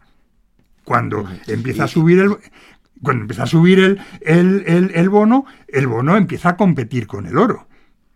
Y, sobre todo, tengamos en cuenta que ya no, ya no hay inyecciones de dinero, que, una parte de esas inyecciones de dinero termina en el oro, en la asignación. Mm. Eso es lo que ha pasado. Eh, entonces, bien, mm, visto un poquito lo que ha pasado en estos últimos dos años, la cuestión es eh, planteándonos un, un, plan a medio, a medio largo plazo de inversión, ¿de acuerdo? Em, pues ver eh, qué tipo de estrategias, o sea, el primer problema que tenemos cuando nos planteamos un, plan de inversión a largo plazo, la gente que ha invertido en estos, últimos tres años se ha llevado muchos sustos que no había visto antes, ha sido un, un periodo muy educativo, yo creo que hay toda una generación de inversores jóvenes que habían entrado en el mercado pues a partir del 2010, 2012, 2014 y que ahora, por primera vez en sus vidas, probablemente se han llevado sus primeros grandes sustos. Ya hubo ahí un susto en el último trimestre del 2018, como habías comentado tú antes, pero luego ya 2020, 2022 está siendo un periodo con muchísimas turbulencias, ¿no?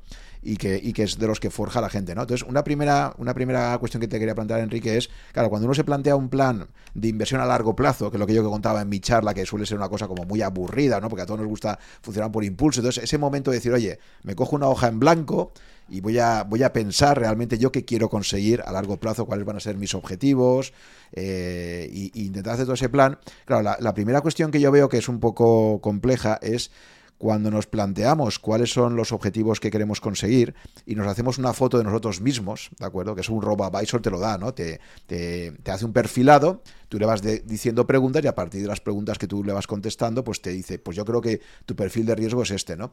Pero ¿hasta qué punto, Enrique, crees tú que, nosotros realmente nos conocemos a nosotros mismos? Es decir, ¿hasta, hasta qué punto nos hacemos trampas al solitario y cuando te dicen, oiga, usted si tuviera una caída del 30% o del 40% de su inversión, cree que lo verá como una oportunidad, no como un tal. Y uno dice, sí, sí, no, eso yo ya lo, me he leído varios libros y yo sé qué pasará y tal. Y el día que pasa pues te encuentras con que tu pareja o tu entorno familiar te dice, pero Dios mío, ¿qué has hecho? ¿no?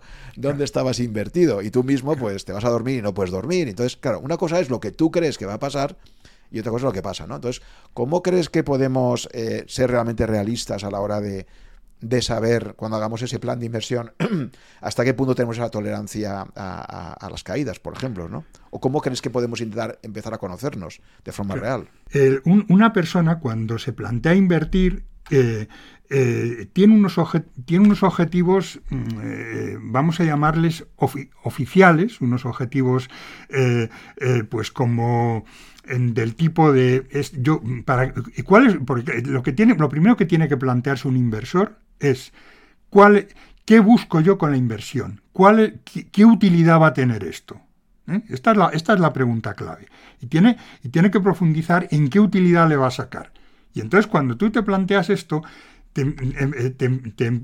las respuestas, mm, digamos, más convencionales son, eh, eh, el banco me paga poco y quiero sacar, quiero sacar más, eh, quiero tener un, fondo de reserva para la jubilación, quiero transmitir a mi familia un, patrimonio y, todo esto quiero hacerlo con, con, el, menor, con el menor riesgo posible. O sea, este, es el, este viene a ser el, discurso oficial. Ese discurso oficial digamos que el mundo académico, en alianza con, los profesionales de la inversión, pues te ha desarrollado todas unas, unas soluciones que te dan respuesta, te dan la respuesta eh, digamos, oficial de los mercados que se, que se terminan plasmando en los diseños de cartera, en los perfilados del MIFID y en el discurso de, que, de, que de que el óptimo que te vamos a vender es una rentabilidad ajustada por riesgo y, y ajustada a ti. Pero, eh, pero, esto, pero esto no es cierto. Primero, eh, mm, porque la rentabilidad ajustada por riesgo es un, es un mito. Esto, eh, claro, da para una charla casi completa. Yo tenía aquí preparadas cosas, pero creo que no vamos a poder, no vamos a poder profundizar.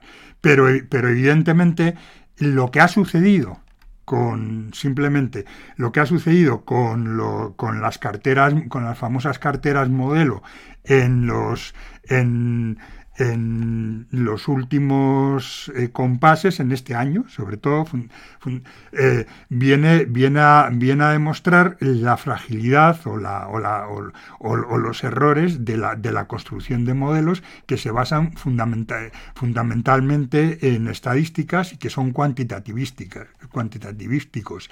Es decir, que eh, eh, se basan en, ponerlo todo, convertirlo en un número y empezar a jugar y hacer unas fórmulas matemáticas que te dan una, fórmula mágica de que tu exposición ideal al riesgo es tanto de tanto y tanto de tanto y tanto de tanto. Y que, pues eso, eso eh, como estás proyectando el pasado hacia el futuro, cuando se producen fenómenos que sin precedentes, como hemos hablado ya más de una vez a lo largo de la charla, pues fracasa y ha fracasado en aquellos que no han reaccionado a tiempo, sobre todo, ha fracasado en los más dogmáticos sobre estos modelos, los más cercanos al mundo académico, ha fracasado con el tema de renta fija. Lo de las carteras conservadoras es como una broma de mal gusto. Una cosa es lo que, lo que yo apuntaba al principio, y es que aquí se quiere hacer pagar a los inversores, el, digamos a los ahorradores, el coste de toda, la, de, toda esta expansión a lo que nos hemos dedicado durante, durante, estos, durante estos años para tenerle contento al personal, y otra muy distinta que dentro de eso, que es como un, un viento de, de, cara que vamos a tener en los próximos años como ahorradores y que no nos vamos a poder escapar de él de ninguna manera, tú tenías márgenes de maniobra y esos márgenes de maniobra pues no se han, no se han sabido eh, entender porque, porque se termina perdiendo el sentido común perdidos en, el, en el, mare magnum de fórmulas matemáticas. ¿no? Este es, este es el, problema.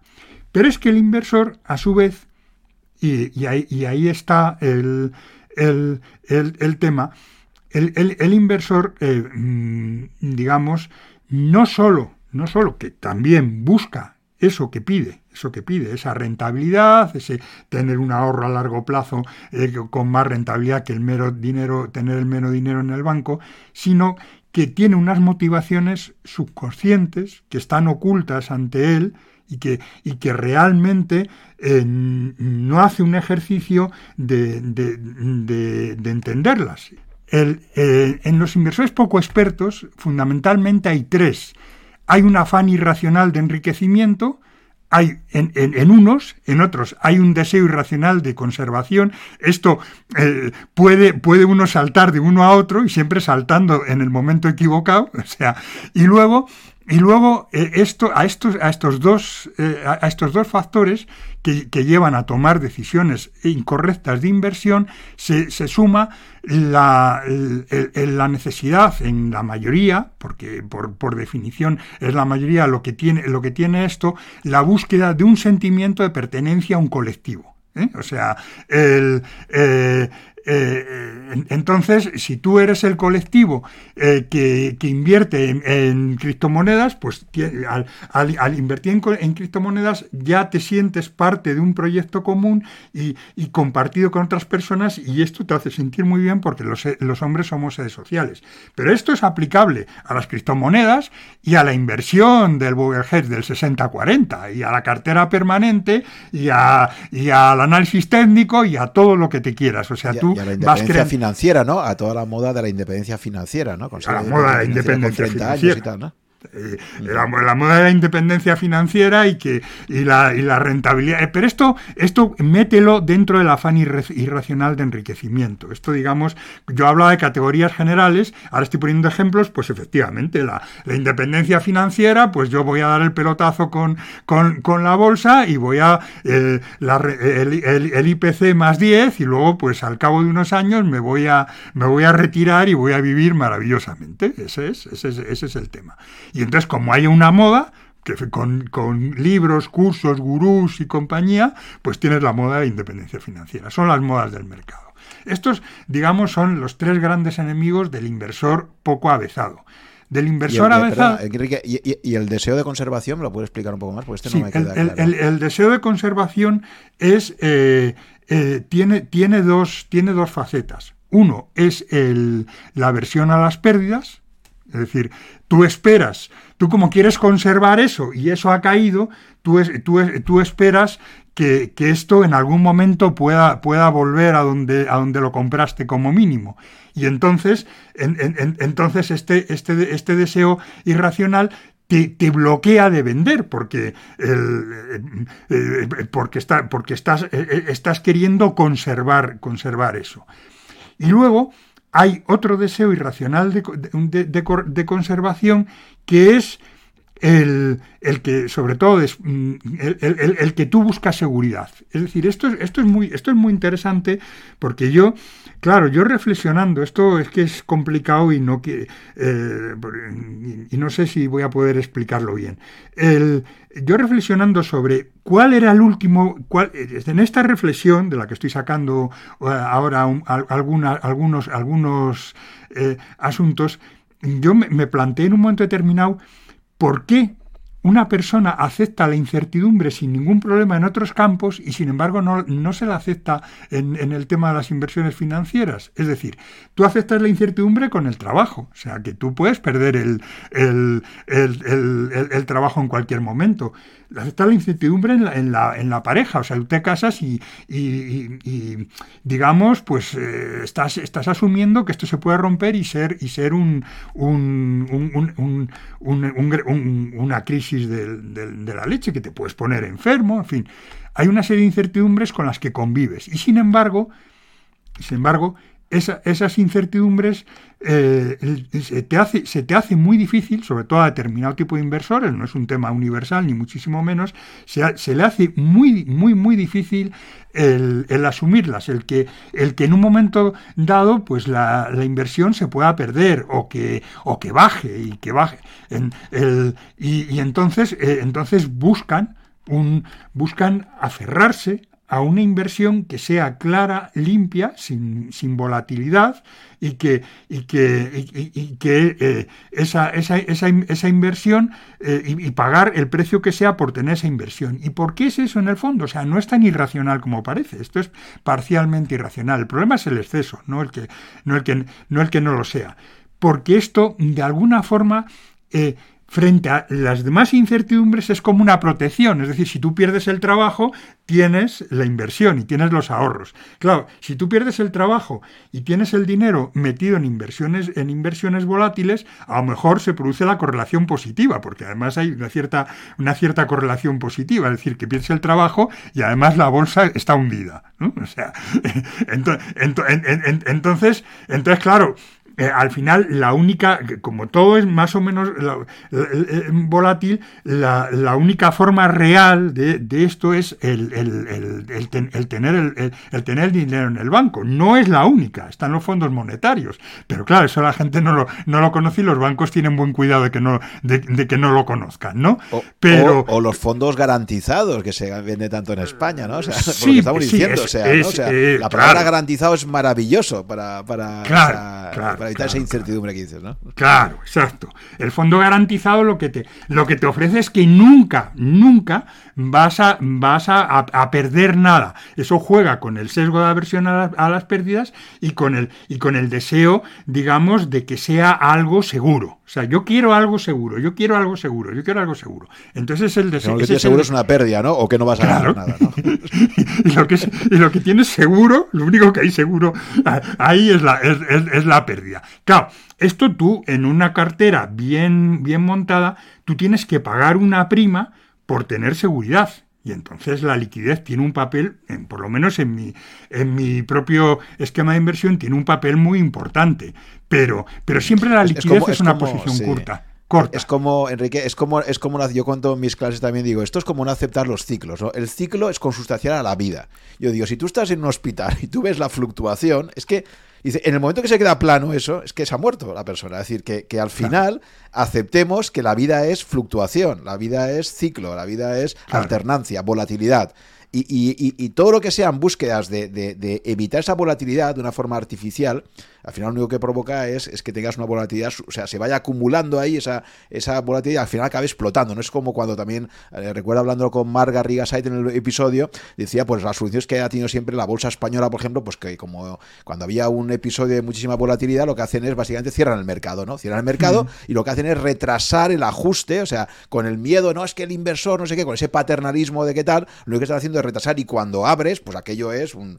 Entonces, todos los intentos. Entonces yo creo que la clave es esta, es decir, si tú quieres estar en un entorno eh, que, no se corresponde con la vida, pues entonces estás en otro, estás en otro planeta, estás, en otro mundo, estás en los mundos de Yuppie, y entonces lo primero es aceptar, aceptar que te mueves en un entorno que inherentemente, como tú decías, efectivamente, como te puede ocurrir en el mundo laboral, en el mundo, fíjate ahora la incertidumbre en la que nos enfrentamos ante fenómenos, bueno, porque hemos hablado del, fenómeno de Internet, de, la aparición de blockchain, pero para mí hay un fenómeno aún muchísimo más brutal que está estos días eh, emergiendo con muchísima potencia, que es el de la inteligencia artificial. O sea, mm, decir, cómo mm, vamos. Mm, o sea, es una cosa que es un auténtico tsunami eh, que nos está llegando y que es una disrupción tecnológica que yo creo que va a ser incluso superior a la de Internet.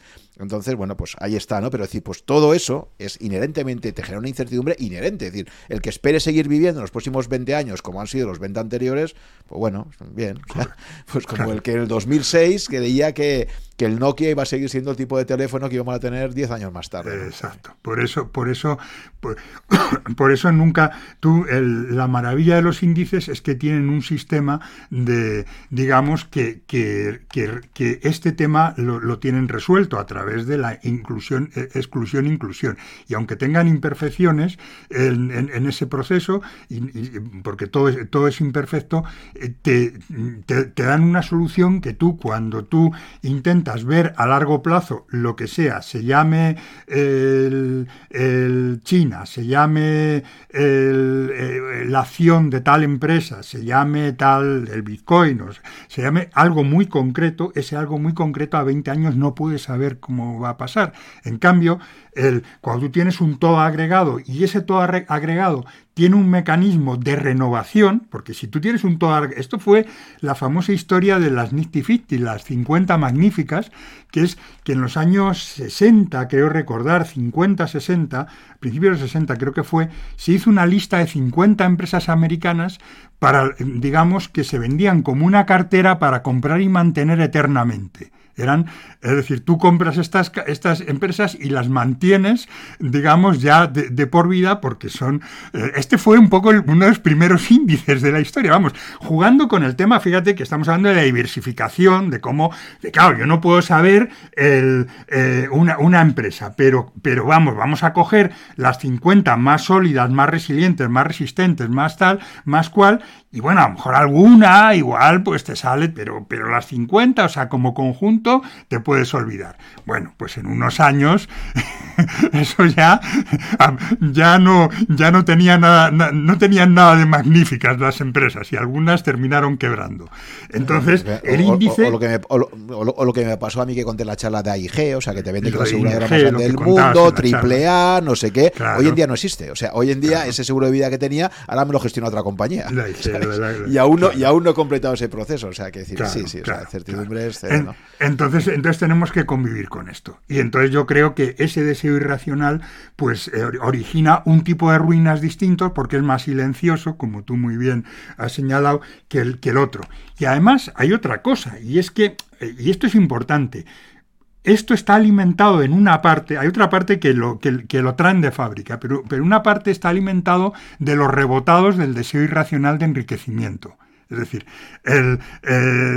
tú después de, un, varapalo, de, los serios, entonces ya ya dices, se acabó, no quiero volver a tener nada que ver con la bolsa. Y entonces eres carne de fondo garantizado. Pero esto, digamos, le pasó a alguien tan ilustre como a Newton. O sea, pensémoslo, ¿eh? O sea, eh, ¿por qué? Porque, eh, porque el, después de, haber querido dar el pelotazo termina, termina medio arruinado y claro, ya parece ser que no se podía pronunciar nada en su, en, su presencia, no se podía aludir a la bolsa ni directa ni indirectamente porque se ponía furioso. O sea, además, esta es... Y, yéndonos a la bolsa española, no hay que irse tan, tan atrás, yéndonos a la bolsa española, piensa a finales de los 60, primeros 70, que se movió ahí un boom y no sé qué, y cuando llega pues eh, el, el, crash de, de, mediados de los 70, finales de los 70, que en España llegó más tarde, cuánta gente, yo en mi entorno familiar he tenido familiares que han dicho, la bolsa ni me la menciones, mira, lo único que nos ha quedado de todo esto ha sido el piso de mi padre, no sé qué, pero la parte de acciones, o sea, hay toda una cultura en España antibolsa que ha venido precisamente pues del desastre que ha sido la bolsa española en muchísimas ocasiones, sobre todo cuando hacían ese picoteo de, no, me han dicho que me compre esta compañía que tiene futuro, o sea, toda esa falta de cultura que hemos tenido y también, todo hay que decirlo, la falta de oportunidades que teníamos para poder invertir eh, comprándonos el mundo entero. Claro, que, todo esto de la, de la indexación global queda muy bonito decirlo ahora, pero ¿cuándo ha podido un inversor particular invertir de forma indexada y diversificada eh, de una forma sencilla? Pues hace 5 o 10 años como máximo. Vamos. Claro. Eh, sí, sí, o sea, yo, yo creo que una de las primeras carteras que yo, que yo monté, el, pues el Vanguard Total, se estaba, algún intermediario, el Selvan, por ejemplo, lo estaba ofreciendo ya, pues eh, esto lo, lo dimos de comprar, yo lo compré también, ha sido durante muchos años el, el, eje de mi, de mi cartera, eh, lo, compré ya por el año 2013-2014, pero es que antes no, antes no había, no, no había esta posibilidad en España, en Estados Unidos fue anterior, no había esta posibilidad y tenías que, tenías que usar otras, otras fórmulas. Y esas otras fórmulas encerraban bastante más riesgo, incluso haciéndolas bien y con prudencia y diversificando y tal, por esto, que, por todo esto que hemos hablado. Y entonces cuando tú tenías un paro, un palo gordo que te llevaba a el que tuve yo, que contaba en el primer episodio, el del, del metro, el de tal, pues es que es que no querías, o sea, es que yo no quería en ese momento. Luego, luego me reconcilié, pero en ese momento yo no quería saber nada de la bolsa. Entonces, entonces este es, este es el, el, tema. Entonces viene el rebote y entonces te vas al deseo irracional de conservadurismo. Bueno, luego los expertos aparte de tener esto, o sea, que no se libran, ¿eh? o sea, digamos, a ver, a ver dónde, dónde lo tengo. Hay, eh, sí, sentimiento de permanencia, mm, vamos a ver, hay hay, hay, hay yo, yo, yo, he encontrado tres. Hay un, un, un, estímulo de los sistemas cerebrales de recompensa, o sea, lo que es la, la recompensa a corto, que es la dopamina, que es la emoción de la bolsa. Es decir, el, estar entrando, saliendo, comprando, vendiendo eh, eh, y recibir el chute cuando tomas beneficios. O sea, también el dividendo te da una pequeña dosis de, dopamina y esta es más para los, los, los inversores estables y es una de las explicaciones supongo, del, componente, digamos, de, amor a, los dividendos, que desde un punto de vista racional no se entiende, pero desde un punto de vista de estas cosas sí se entiende. Y cuidado que la conclusión en esto, mm, ya la anticipo a modo de spoiler, que no es que tengas tú que, que, que desterrar estas cosas, sino que tienes que aprender a manejarlas. O sea, tú, cuidado con esto. Pero bueno, esto, esto, eh, esto lo diré más adelante, lo desarrollaré más adelante. Vamos al segundo, que es el, el, el, deseo de, de, planteamiento y superación de retos. Este quizás sea el más importante. Es decir, el inversor se siente eh, eh, eh, como, sobre todo, digamos, hay un inversor más emocional, que es el de, que es más bien el ludópata bursátil, que es la primera categoría, y el inversor, y el inversor más racional, sin, sin, que, sin que se libre de, también del, del, del, chute de dopamina, fundamentalmente se plantea la cosa como, como un reto personal se tiene que plantear y que tiene que conseguir. Tengo que conseguir mm, vencer al mercado o tengo que conseguir multiplicar por 10 o lo que sea. O sea, cosas, cosas normalmente entre, entre casi imposibles y muy, y muy difíciles. Y cuanto más, cuanto más bravo sea pues pues pues el planteamiento pues más ambicioso sea en su forma de ser más la palabra exacta es ambicioso cuanto más ambicioso sea en su forma de ser más alto se pondrá el listón y más grande será su frustración si no lo puede conseguir el, el, una cosa muy, muy curiosa, que había un, había un blog que se llamaba El Farmacéutico Activo. Había, porque yo creo que ya hace años que apenas tiene. Y entonces el farmacéutico activo, que era un farmacéutico efectivamente, eh, pues eh, se, montó todas una, unas carteras de inversión analizando en sus ratos libres, cuando no, no iba, no trabajaba en, no sé, creo que trabajaba un, en un laboratorio farmacéutico, pues con analizando las empresas, norteamericanas, por supuesto, o sea, porque yo soy un inversor muy sabio, tal y cual, y haciendo una cartera que era su, su empresa. Le llamó, además la bautizó como su empresa, una empresa de inversión con la que iba, con la que iba a obtener grandes beneficios. Y luego, y esta es una, claro, la fábula eh, tiene, es una fábula que es un hecho real, que tiene una moraleja muy interesante. Pues eh, mientras hacía todo esto, le nace una hija y entonces eh, dice, bueno, yo a mi hija le tengo que poner desde el minuto uno, cosa muy sabia, ciertamente, ponerle, ponerle un dinero, que ya luego, pues cuando llega a la mayoría de edad, pues pueda, pueda tener un, dinero para, para, empezar. Y entonces, ¿qué voy, ¿qué voy a hacer? Pues esto, mira, lo que voy a hacer es poner eh, aquí unos, en, eh, unos euros cada, cada mes, unos pocos euros cada mes en un fondo indexado. claro, o sea, y, esto para mi hija y dentro de 20 años pues lo miramos. El eh, hace, yo creo que no sé si es el último que, que, escribió, yo lo recibía porque estaba suscrito a él, pero y recibí el correo, pues nos contaba el resultado final. Es decir, desastre total de, su, de toda su inversión y que realmente lo, que mejor se había comportado, sintetizando, había sido el fondo, el fondo indexado, claro. y entonces que ya se había convertido, digamos, ya de esto sacó la conclusión de que tenía que indexarse y olvidarse de, actividades. Entonces, es, esto, como es una persona con, mucho talento y muy racional y tal, o sea, real, pues ha sido una lección que le, que, le, que le probablemente, como es bastante joven todavía además, pues le llevará a ser un muy buen inversor. ¿Mm? ¿Y crees que esto también sería un buen ejemplo todos los gestores value, por ejemplo, españoles, que cuando les preguntas qué objetivo de rentabilidad tienen, pues todos te hablan de dos dígitos siempre. No, pues mi objetivo es conseguir una rentabilidad de dos dígitos como la que he conseguido en el pasado, como sé qué, que ha habido toda una narrativa, ¿no? vamos a, mira, fíjate, esto tiene un matiz, es sí con matices. Y además hay un matiz muy interesante. El, el, gestor value, o sea, tú a un fondo de inversión activa, tú no le puedes pedir un, 7 o un 6, un 7, le tienes que pedir más. O sea, tienes que, después, eh, digamos, si no, ¿para, para, qué, ¿para qué inviertes? ¿no? Esto, esto, esto es una falacia, pero, pero digamos que este es el planteamiento. Entonces es lógico que tú, tu objetivo, tu ambición, sea sacar una, una rentabilidad de eh, no el 10, sino que como, como además quieren vivir como estrellas del rock, del, del orden del 12, 13, 14%. para poder ofrecer ese 10% a los, a los inversores y que el inversor pues siga manteniendo el fondo.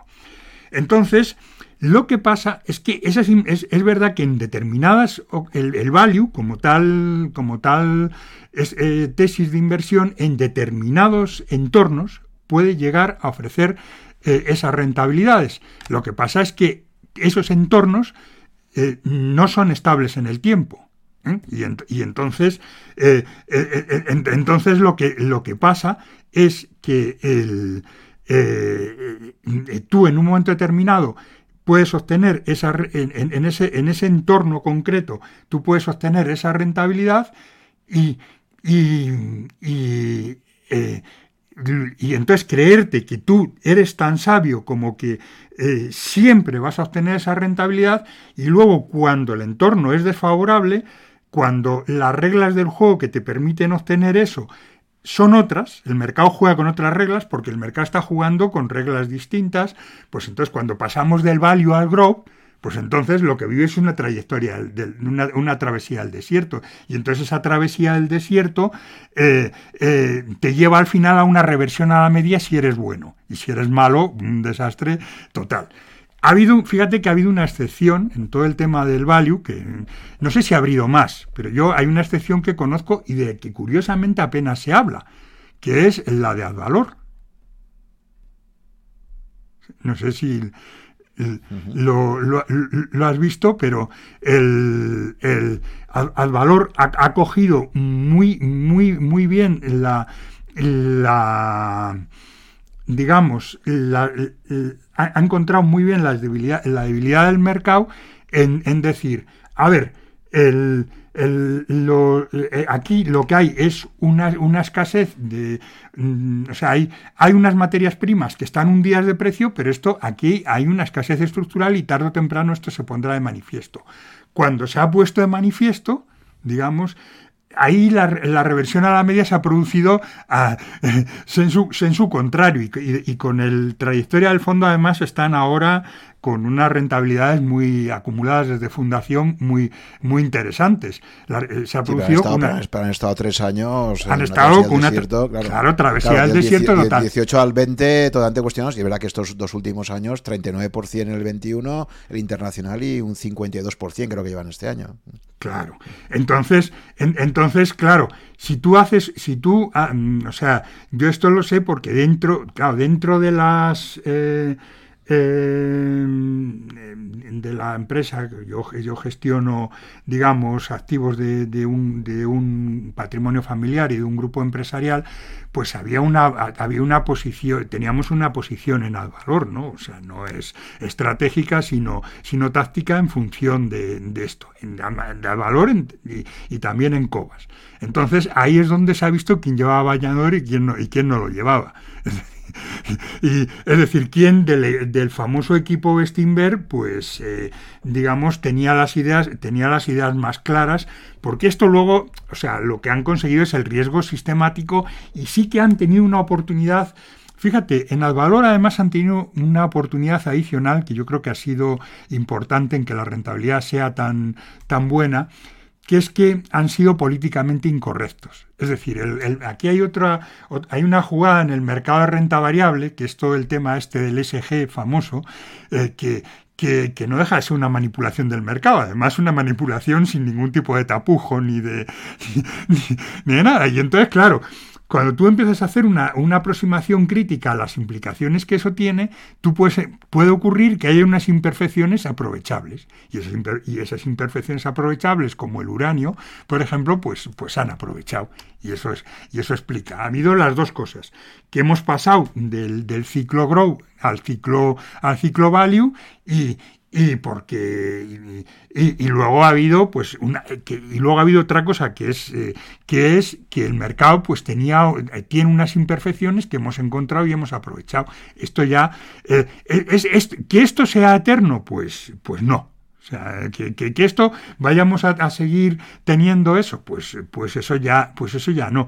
Pero sí que mm, el, el que sí que sí que hay en esto y, es y, por eso pues tú en la, en la parte en las partes tácticas que puedes tener si eres un inversor lo suficientemente avezado para ello y para permitirte el lujo y para cometerlo sí que tú puedes tener pequeñas posiciones en, en este tipo de, de, cuestiones, filtrando la, lo que es narrativa y lo que puede ser una, una, una opción. Pero claro, tienes que estar como, como cuando inviertes en, el, en, el, en los fondos de capital riesgo, tienes que saber que esto está, que esto está eh, inmovilizado, que esto solo lo puedes juzgar al cabo de cinco años, o sea, como mínimo, y si puede ser al cabo de diez mejor, y que, y que eh, si eso cae, pues que te da igual. Claro, con el capital riesgo esto no pasa porque no hay cotización. Entonces, ojos que no ven, corazón que no siente. Pero en el fondo, en el fondo es, el, esquema es el mismo y es el esquema de sí, la es un poco una apuesta, efectivamente, es como cuando a un inversor de capital riesgo le dice, ¿tú en qué te fijas más? El business plan, tal, y te suele decir, no, no, yo me fijo fundamentalmente en el equipo fundador, el equipo fundador, el feeling que me transmite, el no sé qué. Y aquí, efectivamente, yo también una pregunta que te haría derivada de esta es, porque yo sé que tú, por ejemplo, siempre has sido, yo también, ¿no? Lo, lo, admiro mucho, lo valoro, a Álvaro Guzmán, ¿no? Por ejemplo. Pero decir, ¿cómo haces, cómo haces ex ante este análisis de decir, oye, si tengo que hacer una apuesta limitada, ¿no? Como estamos diciendo, porque al final ambos coincidimos en que la apuesta importante tiene que ser en, indexación, pero si quieres hacer una parte de tu play money, ¿no? digamos, de tu, de tu parte un poco más de divertimento para apostar por ciertos gestores de, gestión activa, eh, ¿tú qué tipo de consideraciones tienes ex ante que creas que te pueden aproximar que esa persona puede, puede batir al mercado realmente, ¿sabes? Porque claro, esto no deja de ser una apuesta, ¿no? Sí, sí, hay un. Entonces, eh, al final acabas yendo a un tema de, casi de conocimiento personal, ¿no? De, pistas que te puedan dar, pero, pero es muy complicado. Claro, el track record pasa, por supuesto, que no puede ser eh, el argumento fundamental. Claro. Entonces. El, eh, tú, tú, evalúas a la persona, tú evalúas a la persona, pero sobre todo aquí el riesgo sistemático es fundamental. Tú decías de la capital riesgo, el equipo fundador es, es, es, es importante y el, y el, otro, y otro factor importante es la añada de lo que habla además Martín Caviedes en, la charla esta, que es de obligada eh, reproducción en enlace luego en, lo, que colguemos. ¿no? Eh, eh, es decir, y el añada es el momento del ciclo. Es decir, entonces son las dos cosas. Lo que hay, es decir, esto que me va, que me va a aportar a largo plazo y, y, y que y digamos, y, como filtro, mm, y es, algo es algo cualitativo, o sea, lo que no vale, el track record lo que, lo que hace es filtrarte una cosa que, sí es importante, que es el tipo que tiene una enorme capacidad para, para construir eh, eh, eh, narrativas muy convincentes, pero que luego cuando baja a la práctica pues es incapaz de, de concretar eso digamos, hay ejemplos también clamorosos en el mercado, en el mercado español, ¿no? Eh, entonces, eso ya, a ese ya le filtras, porque puede ser una, un muy buen analista, pero no es un buen gestor. El segundo paso es también ver cómo, cómo gestiona el riesgo, porque claro, el problema de Paramés, aparte de, un, una, de, un, menor acierto en la elección de empresas, es que pues, eh, no, no ha gestionado correctamente el riesgo, y eso ha sido un lastre eh, casi insuperable en las, en las eh, inversiones. Fíjate, ahí en la empresa, que es donde lo, donde lo, donde lo he medido, la, en, en, en Cobas con, con, con, una parte, con, con, no ha sido exactamente al mismo tiempo, pero con, con inversiones muy en paralelo. En Cobas el, el cierre final, porque ya, ya liquidamos la posición, o sea, ha, ha sido un uno y pico de positivo de TIR y en, y en Advalor pues llevamos como un 14.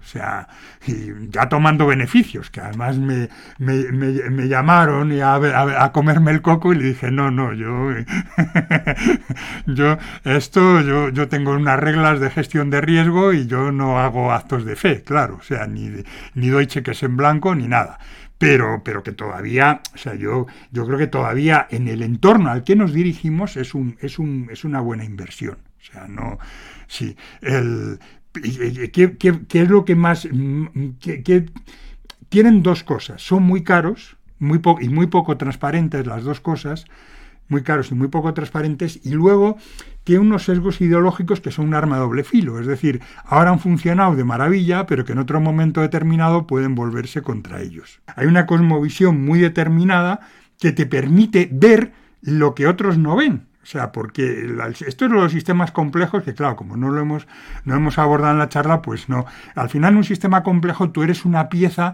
que por eso la gestión activa como tal nunca podrá batir, nunca podrá batirse, podrá batir al mercado como conjunto de gestión activa. Podrán batirlo gestores concretos en periodos concretos, pero nunca la, gestión.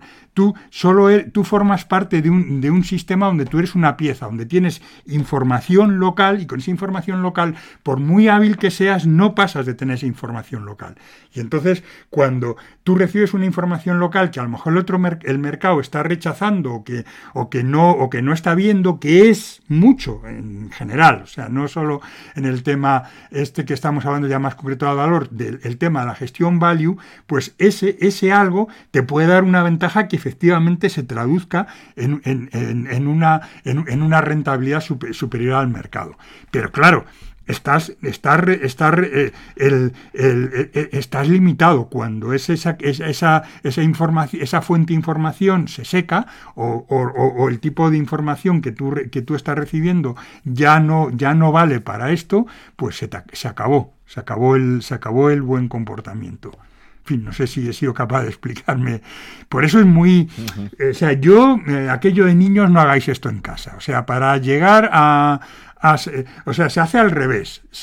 los núcleos de inversión siempre deben de ser indexados y los satélites pueden ser tus apuestas personales. Y cuando haces tus apuestas, pues te puedes equivocar. Además, tienes que entrar sobre la base de asumir que aquí el componente de azar es tan grande como, como, para, como para considerar que, las, que, lo, que los, malos, eh, los malos resultados en esto, en un proceso de formación, son como la matrícula que tú pagas en la universidad, que, la universidad, siempre se dice que la universidad, que la bolsa es la universidad más cara del mundo, efectivamente Entonces tú procura que la matrícula sea pequeña, eso, es lo que es lo que hay, eso es lo que hay que procurar, es decir, que cuando tú haces una apuesta, aunque luego te tires de los pelos, es que eh, porque si joder, si esto lo hubiera, hubiera me, hubieras puesto más, pues entonces esto habría sido el, la hostia. Pero claro, con la información que tú tenías disponible cuando hiciste esa apuesta, eso era una apuesta. ¿eh? O sea, no, no te engañes y no te dejes guiar por el sesgo, por el sesgo retrospectivo. Pero tú, tú sí vas a aprender de cuando una cosa salga mal y tú también tienes que aprender que a veces es lo más difícil cuando una cosa sale bien, ¿por qué ha salido bien? ¿Por qué ha salido mal? ¿Por qué ha salido bien? Y entonces decir, ah, pues entonces resulta que esto ha salido mal por esto, por esto y por esto, lo cual mm, supone tener una gran, un, alto nivel de, cultura financiera y entonces esto no quiere decir que no vuelva a invertir en esto, sino a lo mejor sí y a lo mejor no. ¿Eh? O sea, a lo mejor ese, es, el, tema. o sea, no, no voy a juzgar por el resultado de la inversión. Yo puedo haber acertado y estar eh, profundamente equivocado eh, cuando tomé la decisión de invertir. Y, puedo... Y, digamos, digamos, no, lo he dicho mal. Yo puedo, yo, yo, yo puedo, haber, puedo haber obtenido una gran rentabilidad y puedo haber estado profundamente equivocado y puedo haber tenido una mala rentabilidad y haber, y haber estado muy acertado con la decisión que tomé debido a la incertidumbre y al, y al carácter no, no modelizable del mercado. Entonces, no, por eso no, por eso no, no, no, no. Entonces, claro, con el problema de los fondos de, gestión activa es que el componente lotería se multiplica. Por mucho, por mucho que incluso efectivamente hayas leído correctamente al, mercado y, hayas descubierto una buena oportunidad. esa, esa, oportunidad eh, puede no ser aprovechada por el gestor, puede, puede desaparecer mm, porque cambien las condiciones subyacentes que hacen que esa oportunidad sea esa oportunidad, entonces estás aumentando, estás aumentando exponencialmente el riesgo al que te expones. Y entonces hay que pensárselo muy mucho. Y, hay, otro tema también muy importante ahí, que es que cuando hablamos de gestión activa, tendríamos que ver qué grado de descorrelación tiene realmente con los índices. Porque claro, yo creo que también hay mucha gestión activa, que en el fondo lo que están haciendo es un stop picking, pero de muchísimas empresas con unas capitalizaciones eh, tremendas. Entonces, claro, decir, me hago gestión activa, pero, pero al final me estoy pillando mm, empresas que tienen un peso importante en índices, ¿no? Por ejemplo, entonces, o sea, para, poder, realmente certificar que algo está, que algo realmente eh, es gestión activa, deberíamos tener un indicador de descorrelación con, con el índice suyo, ¿no? Eh, eso fuera, es decir, a ver, el, eh, tú si tú tienes un, un, complemento a tu, a tu núcleo de inversión, ¿para qué? O sea, es que lo que lo, lo que no funciona puede funcionar por casualidad, pero no es consistente y esa sí es una apuesta perdedora, es el gestor que efectivamente te coge las empresas del mercado y empieza a, bueno, esto, este, esta selección, esto de comprar, mantener, vender de, los, de las casas de valores, todo este juego, pues esta empresa tiene mejores perspectivas, entonces vamos a crear una cartera modelo de empresas. ¿eh? O sea, las carteras modelos de empresas sobre grandes empresas, pues cuando el mercado sube, pues, eh, pues, pues suben también, o sea, y entonces a veces se comportan mejor y a veces peor. O sea, y entonces el resultado agregado, digamos, con el paso del tiempo, pues termina siendo el del mercado, pero como, pero como tú estás cobrando uno, uno, unas comisiones superiores al, de, al, al, del, al, del, al del indexado, al del, al del fondo indexado, pues tu rentabilidad es menor. Y entonces eso es lo que tienes que oír. Tú tienes que buscar a alguien que haga algo o alguien, o alguien que, te descorrelacione. Es decir, eh, si, si mm, por ejemplo, el, problema de, de, un, fondo que en un momento en que el mercado está subiendo, eh, como en el año 2020, el problema de, un fondo que eh, está invirtiendo en empresas de crecimiento es que te puede estar batiendo al índice, pero tienes que, sí, o sea, perfectamente, porque está a lo mejor atinando con empresas más, más, más de crecimiento, más vistas que, la asignación que, tiene, que tienen en el índice y está cogiendo eso que luego el índice recogerá con retraso, pero tienes que salirte cuando, cuando cambia, tienes que tener un, un clic de decir, vale, el, que este clic, este año, eh, digamos, afortunadamente para los que juegan a esto, ha estado, eh, ha, estado muy claro, que fue en octubre, allá por octubre del 2021. En octubre de 2021, los fondos de inversión en tecnología, eh, indexarte al Nasdaq como juego, como juego macro, todo esto, tenías, tenías que salirte de ello tomando unos beneficios del copón a veces, ¿eh? pero tenías que salirte. O sea, no, no quedarte. O sea, la gestión activa, el, comprar fondos de gestión activa presupone también una gestión activa. De, no, no, puedes estarte, comprar y mantener. Eso es lo que ellos te, venden y quieres. No, no, tú eres un inversor a largo plazo y además te desincentivan con comisiones de, de, de reembolso y todo esto. No. Vale, hay, un tema ahí en la indexación. Yo cuando hablaba en la, en la charla de la famosa vía negativa, ¿no? Que plantea Taleb y, y, también Jeff Bezos, a mí me parece muy inteligente lo que plantea Bezos, que cuando le preguntan sobre algo del futuro siempre dice, mira, yo no sé lo que, lo que va a decir el futuro. Céntrate en lo que crees que no va a cambiar, ¿vale? Créete, céntrate en lo que no va a cambiar. Claro, ¿qué no va a cambiar en cualquier inversión? Cuantas más comisiones pagues, lógicamente, peor inversión vas a hacer de partida, o sea... Eh, después, si no te diversificas de forma global, no vas a poder capturar todas las oportunidades que te ofrezca el mundo, o sea, por definición, ¿no? No sabemos quién va a ser el territorio ganador, el tipo de tal, o sea, cómprate todo si puedes.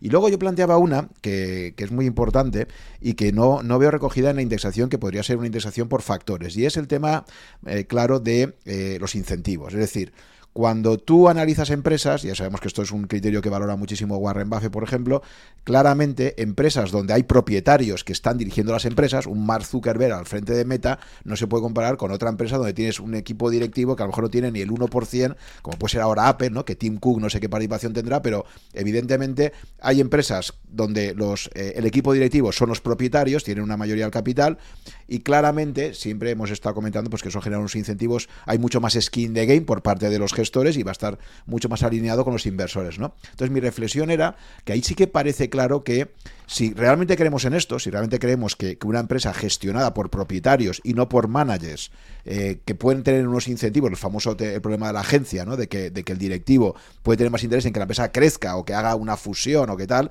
y no en sí en que la empresa a largo plazo dé una rentabilidad adecuada para el accionista planteaba la reflexión de si esto es así, y creemos que eso es una regularidad empírica en general, ¿por qué no eh, podemos crear índices donde eh, yo personalmente a lo mejor podría estar interesado en invertir en aquellas empresas a nivel mundial, pero donde exista esta condición de quiero empresas eh, donde realmente la gestión sea controlada por los, por los propietarios o, por ejemplo, empresas también donde pongas un límite a la deuda que pueden asumir, ¿no?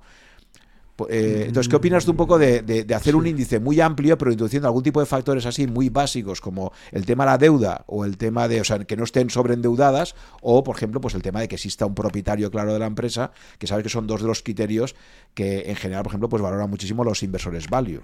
Sí, eh, a ver, el tema de las sobreendeudadas es una de las, es una de las de las cosas que, se pueden considerar. O sea, decir, bueno, voy a, voy a coger este... y, y, tienes que gestionarlo activamente según, según el, ciclo, porque en un momento determinado puede ser maravilloso estar sobreendeudado. O sea, no, no, no creo yo que, que, el, que que no sé, eso, eso serían estudios empíricos si, la, si, si este elemento, eh, em, puede, puede, porque es que, claro, hay, hay deudas que, que, que son, que, que, son, hay modelos de negocio que, donde el endeudamiento es consustancial, es decir, el, eh, entonces, eh, entonces esto tienen un riesgo adicional, evidentemente, pero también tienen una recompensa adicional, entonces dices, bueno, en, unos momentos ese, riesgo puede, puede llevar a pérdidas permanentes de valor, pero también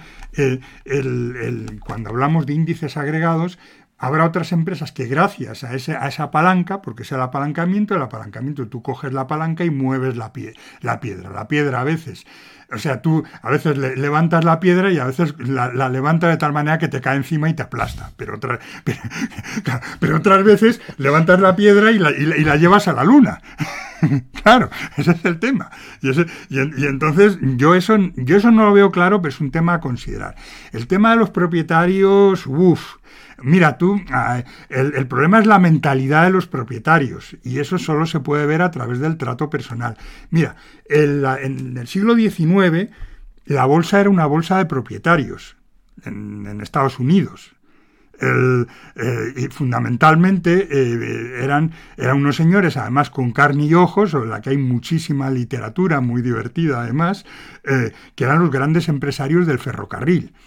Entonces, a, estos propietarios, digamos, sintéticamente, porque las historias son, son realmente graciosas, pero claro, dan para, un, dan para una charla, pues se, han pasado a la historia con el apelativo de los varones ladrones.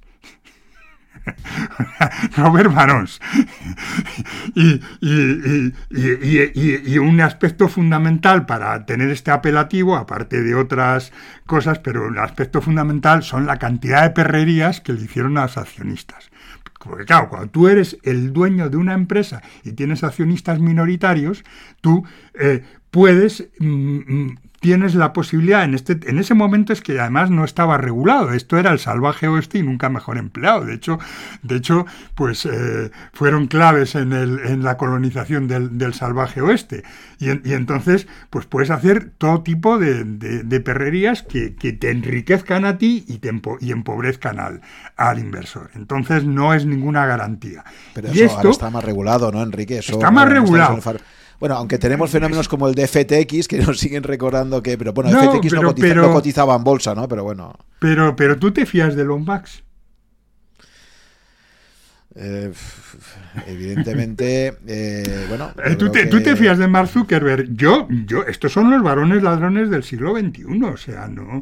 O sea, no. El, una cosa es Amancio Ortega, y otra, eh, y otra, y otra los, los, empresarios que han surgido, porque además ha habido, unas, ha habido una cierta selección negativa, es decir, eh, mm, Bill Gates, que era un tipo decente dentro de lo que cabe, pues se hace a un lado y deja, y yo a mi fundación.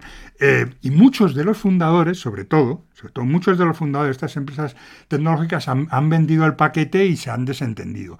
Y lo que va quedando es un tipo que tiene lo malo de los dos mundos. El, hecho de tener el control de la empresa que puede hacer sin, despeinarse las, mayores, las mayores burradas que, que, bueno, que, que, él, eh, que él como persona igual no sale tan mal, tan mal parado, aunque la empresa sufra importantes pérdidas, porque, porque el dinero puede ir, por, puede ir por otro lado, porque se puede salir a tiempo, etcétera, etcétera, etcétera.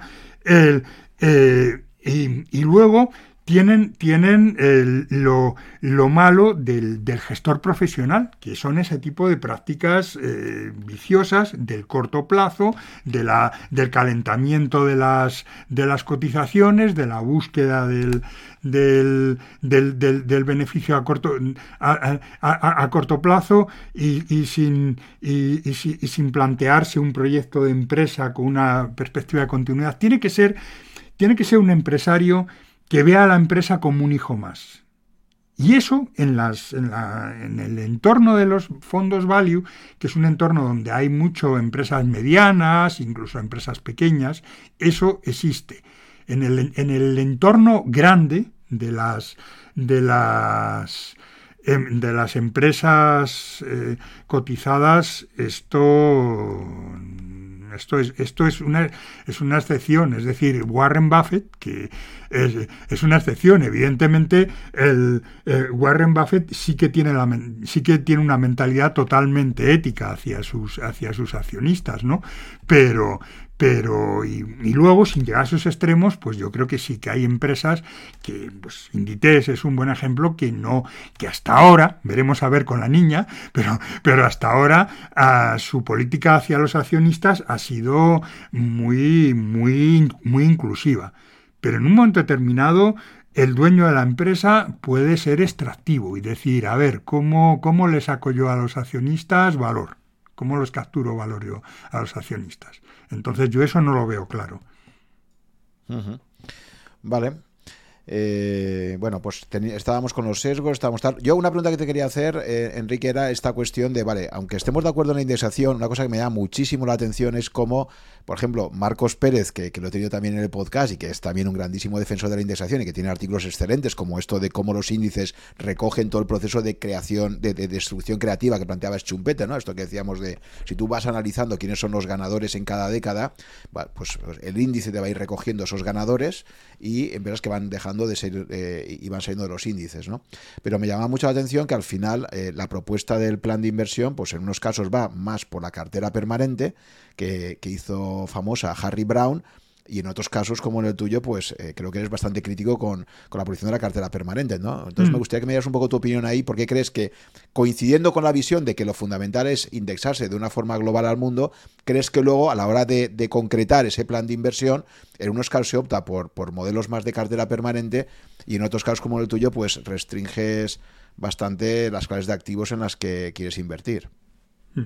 Sí, el, bueno, primero hay que matizar una cosa. Los índices mm, de verdad, los índices que tienen esta característica son estrictamente los índices de renta variable, los de renta fija no.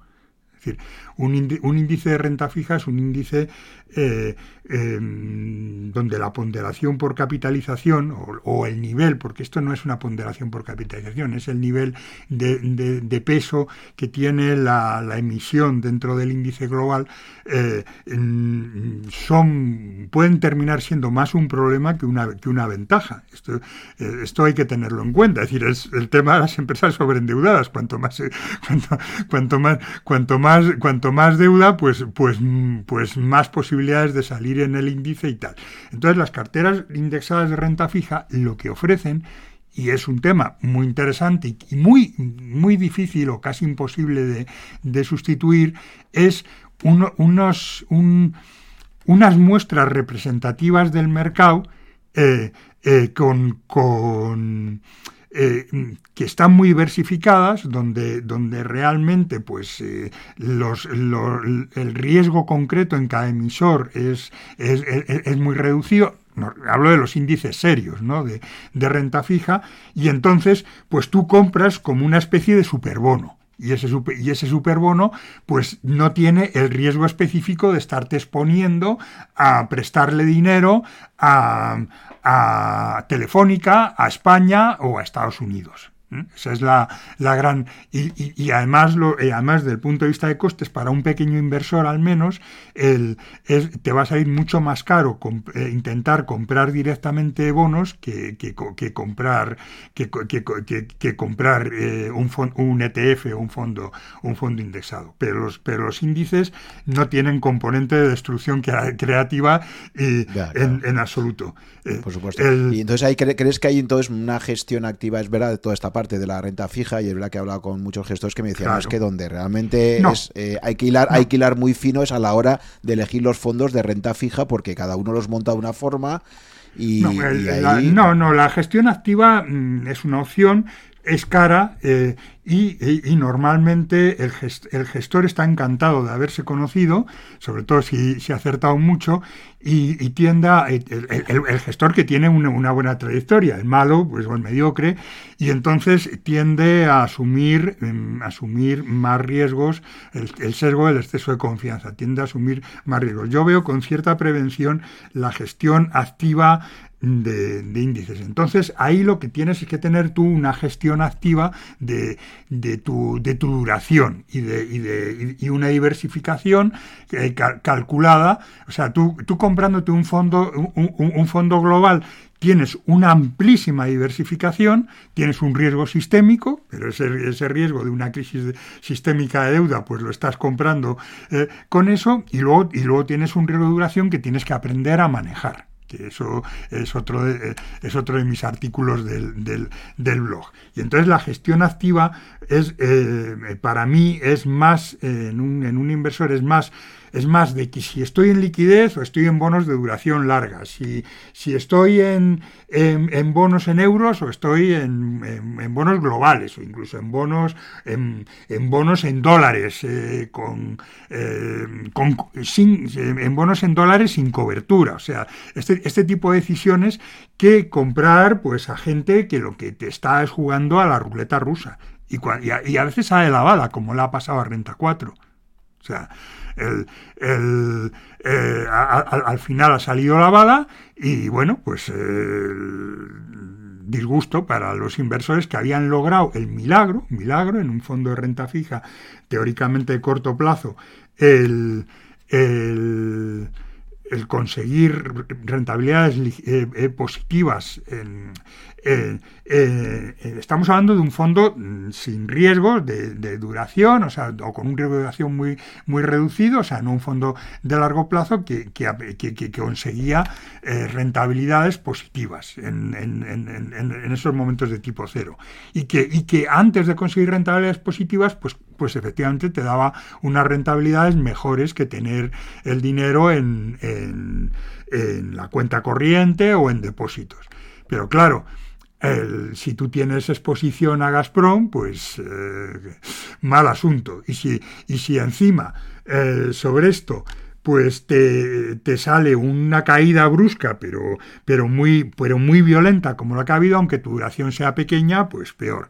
Y entonces tú estás vendiendo esto como poco menos que como un sustituto de la cuenta corriente. El, gestor de renta fija tiene que ser el, modelo Bill Gross de una persona que, que, sabe entender mucho sus limitaciones. ¿Eh?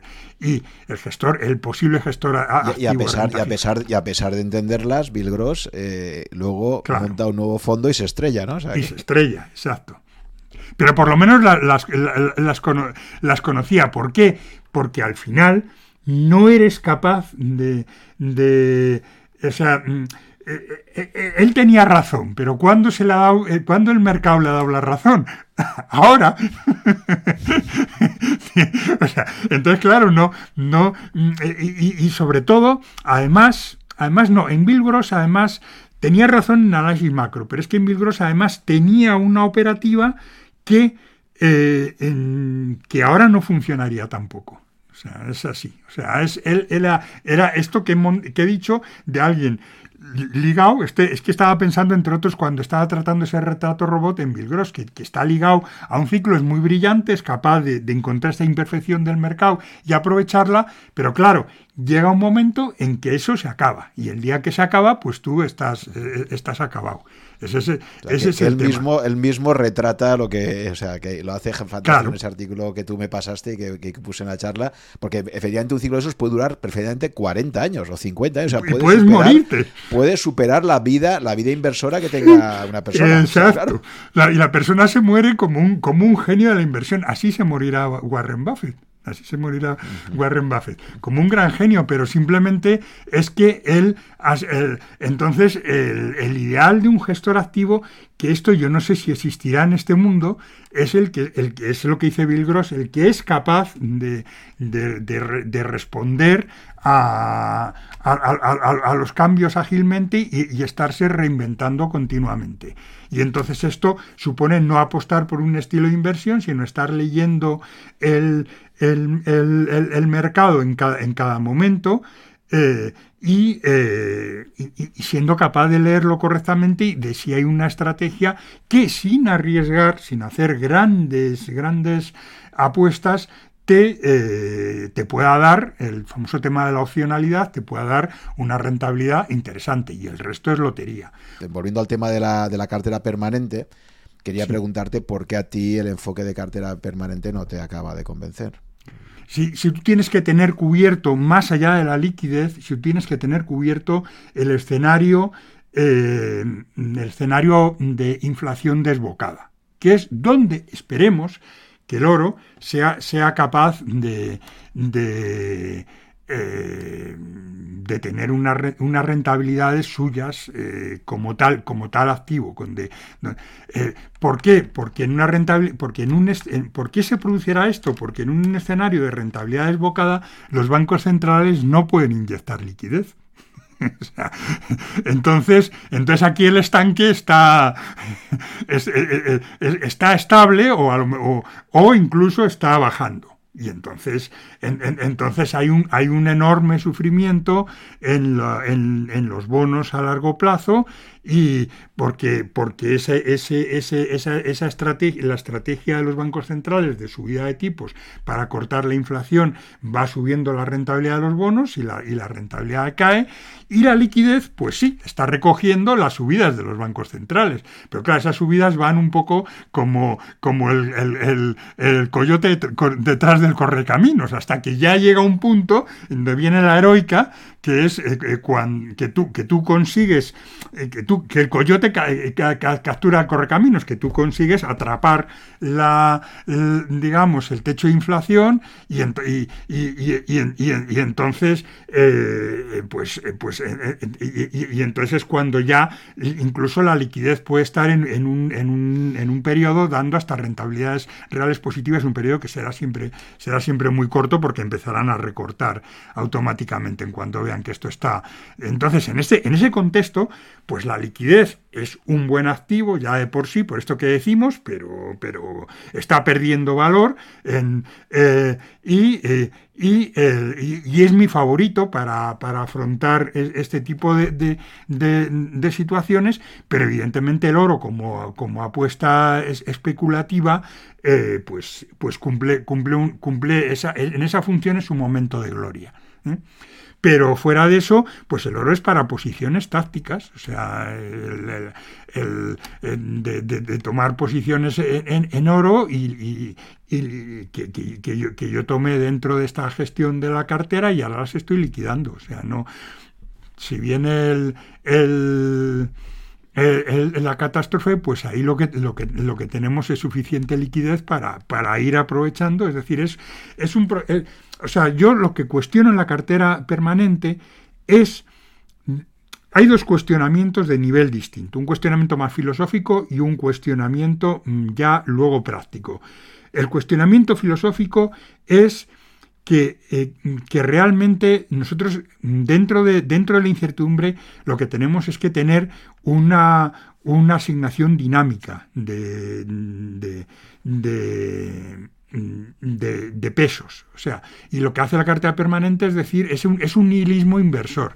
No podemos saber cuál es la asignación, eh, eh, la, asignación de pesos, o sea, no tenemos, no tenemos capacidad y entonces esto si lo dijeran, pues sería muy coherente, pero luego cuentan unas narrativas de las cuatro estaciones que claro, que es que aquí, aquí metes en el subconsciente de la gente que, es que va a haber primavera, otoño, verano e invierno, cada una con, va a tener los mismos, va a tener 90 días y entonces en cada, en cada momento, este es el subconsciente de las narrativas de, esta, de, esta, cartera, y en cada momento pues va, pues cada activo pues va a tener un buen comportamiento y los otros tres va a tener, dos van a tener un comportamiento mediocre y otro va a tener un comportamiento malo. Y esto no es así. O sea, los, los, ciclos económicos ni son estables en el tiempo, ni eh, la, ni la eh, ni tampoco hay el número de, de, posibilidades, de las cuatro posibilidades, lo que es la recesión deflacionista es un escenario muy improbable, porque es tan atroz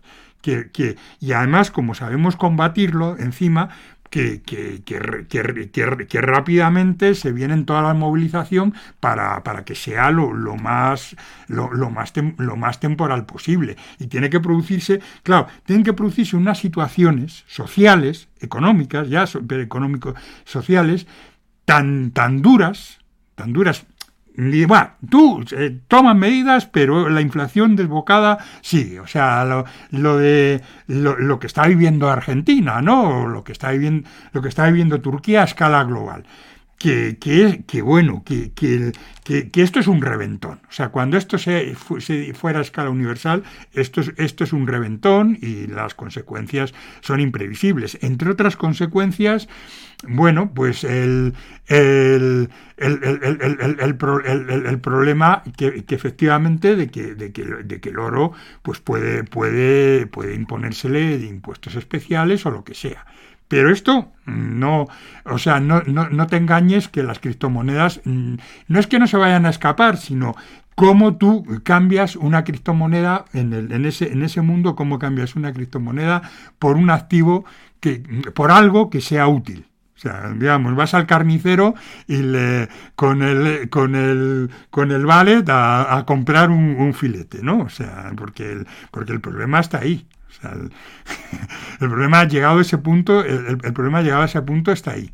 Otra cuestión es que hay un mercado organizado de criptomonedas y que ese mercado organizado como el del oro, pues se, se comporte de otra manera. Pero ese mercado organizado tendrá tendrá unos intermediarios y esos intermediarios, aunque eh, tendrán unas instrucciones regulatorias, estará regulado, eh, y, esas instrucciones regulatorias pueden entrar perfectamente, digamos, vía impuestos, no vía confiscación, pero si no vía impuestos, la, digamos, el, evitar el enriquecimiento injusto en un momento de, dolor para el conjunto de la sociedad. Y la sociedad, unánime, eh, a coro, cantará, sí, sí, que, o sea, no hubo, no creo que hubiera mucho, muchos, muchos motines ni manifestaciones cuando la historia del oro en los años 30 en Estados Unidos, lo de la, lo de la confiscación, ¿eh? O sea, em, esto, esto es la parte filosófica.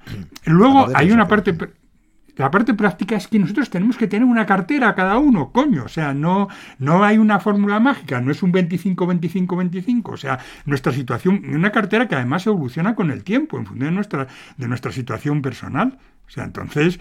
entonces vas contra el Talmud, vas contra lo que, lo que la sabiduría del Talmud... Pero, pero, todo, eso, pero eso, son gilipolleces, o sea, a ver, eso, son narrativas para, para, vender una determinada idea, o sea, no... O sea, esto es una narrativa vacía de contenido, o sea, no, no, no, nos, no, no, no, no nos dejemos llevar por, por la, la, la, sabiduría. ¿Sabes dónde está la sabiduría? No está en el Talmud, está en el, está en el libro del Eclesiastés. hay, hay, hay un...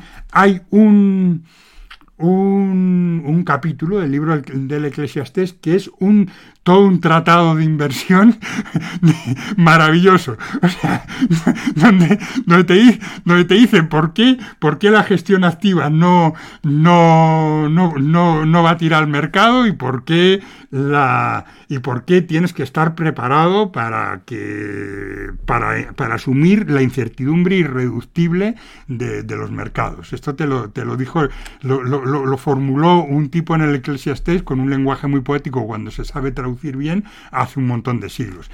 Pero, pero lo, ¿en qué invertían los ricos de entonces? Si es que era una sociedad completamente distinta, no tiene nada que ver.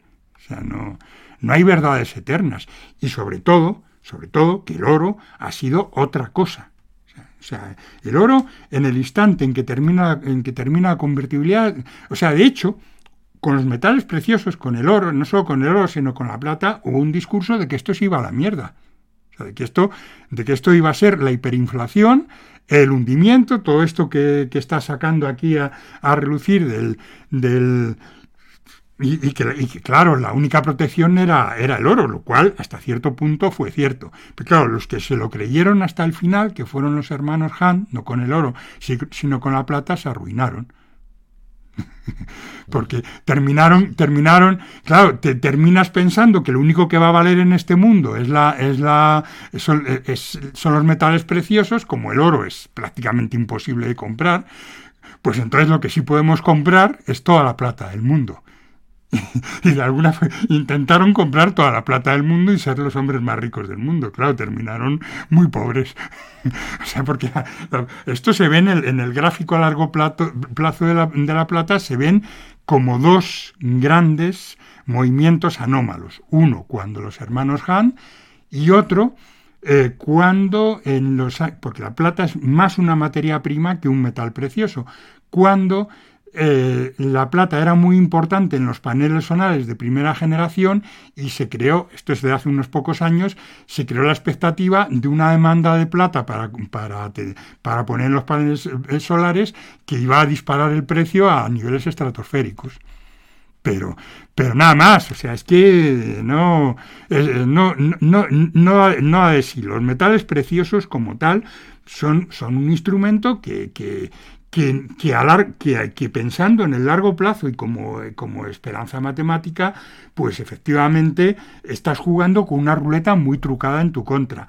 Juega, juega, si quieres jugar, por ese concepto de una póliza de seguros que no me importa perder, es una póliza de seguros para esa situación, teniendo en cuenta que, es un rango, que por encima de un determinado rango habrá el, el, problema, el apocalipsis social y entonces tampoco valdrá, pero si hay un rango que fue el de los años 70, donde harás un muy buen negocio. Y luego, en, el, en un día a día menos menos atípico, sí que hay momentos donde el oro es, una, es un muy buen activo y lo ha demostrado, que son, que, que, son los momentos donde, donde la expectativa del mercado son tipos reales negativos en el, en, el, en el, largo plazo.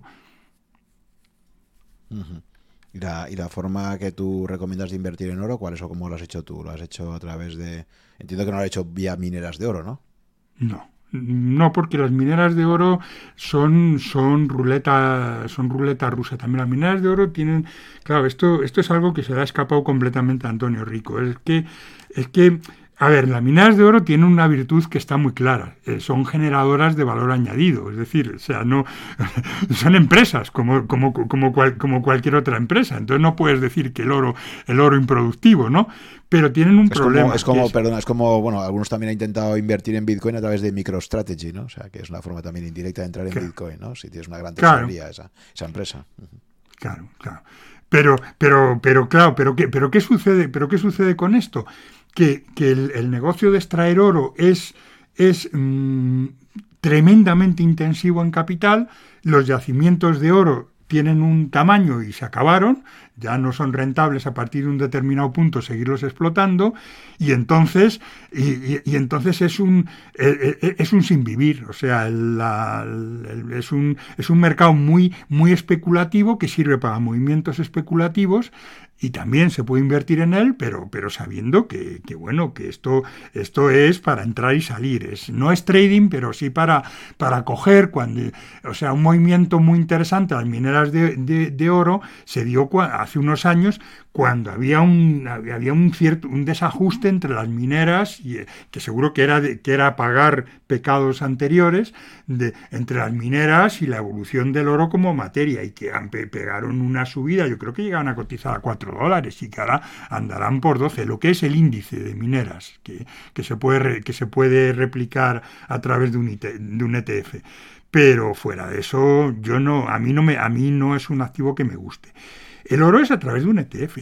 Entonces tú puedes comprar, hay un ETF que es el referente en el mercado europeo, que es el de Invesco, y hay un ETF, si tú, si tú esto pues es te pone muy intranquilo el que sea un ETF de, de soportado por oro y que el, y que el, eh, que el, depositario responda vía, vía swap de, de, que él tiene el oro y que va a responder, el depositario creo que es JP Morgan o alguno de estos, ¿no?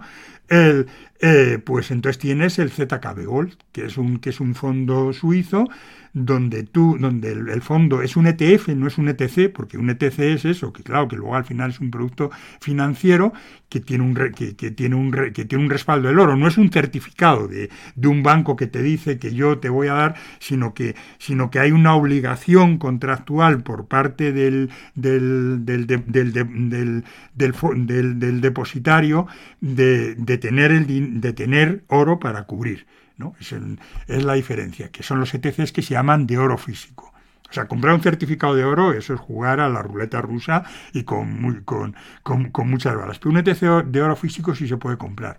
Y luego un ETF, que el único que existe, creo que es este ETF suizo, es que compra físicamente el oro, el oro está a tu nombre, o sea, son lingotes de oro a tu nombre y es canjeable. Tú, si te pagas el billete a Zurich, pues te, lo puedes cambiar, como, como, claro. y entonces el problema es que cotiza en la bolsa suiza y es un, y es un follón y no es nada fácil en España. Creo, creo que, que los que lo tienen de giro, pero no tienen, no, sé si lo tienen, sí, sí, lo tienen en euros, creo.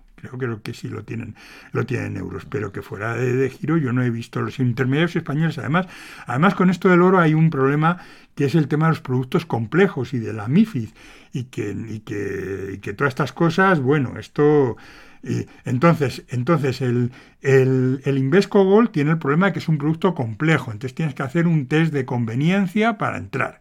Y es que encima el ZKB Gold encima no es UCIT, y entonces todavía la cosa es más complicada. Entonces hay unas barreras de entrada complicadas, pero vamos, la forma racional de entrar como inversor es a través de un, de un ETC, ETF de oro, que siempre tenga la, la cobertura más o menos perfecta del, del, del oro porque yo tampoco me fío nada de los mercados estos de oro físico y con un intermediario de reconocido prestigio que está ahí en Australia. Ya, Oye, Enrique, ya para, para finalizar eh, esta charla, eh, me gustaría preguntarte sobre, hemos hablado, bueno, yo hablé en mi charla y tú, sé te gusta mucho ese concepto de minimalismo inversor, ¿vale? Y claramente un agente nuevo en, en el mercado español en particular, yo creo en general en todos los mercados internacionales, pues están siendo los robo-advisors o gestores automatizados, ¿no? que te hacen una propuesta de valor de, oye, pues mira, eh, yo te hago un perfilado y, tú me dejas a mí que al final te acabe gestionando un poco esto. ¿no? Entonces quería preguntarte cómo ves la evolución en el mercado que mejor conoces, que es el español, en cuanto a lo que es la oferta de, gestores automatizados para llevar todos estos planes de, inversión eh, sistemáticos, ¿de acuerdo? Y, si ampliamos un poco el horizonte también, si crees que las grandes gestoras internacionales al final acabarán también aterrizando en este mercado, ¿no? Como parece que ya se está viendo en el Reino Unido, ¿no? Mercados más maduros como el Reino Unido, por ejemplo, ¿no? Entonces, ¿cómo, cómo ves un poco pues esta, toda esta propuesta eh, de gestores automatizados? Eh, ¿Qué papel crees que juegan para los, inversores que no se quieren complicar excesivamente la vida y que buscan ese minimalismo? Y, si crees que su propuesta de valor va a ir evolucionando en el tiempo o básicamente ya, ya digamos, ha llegado a su a su propuesta que crees que va a ser la, habitual?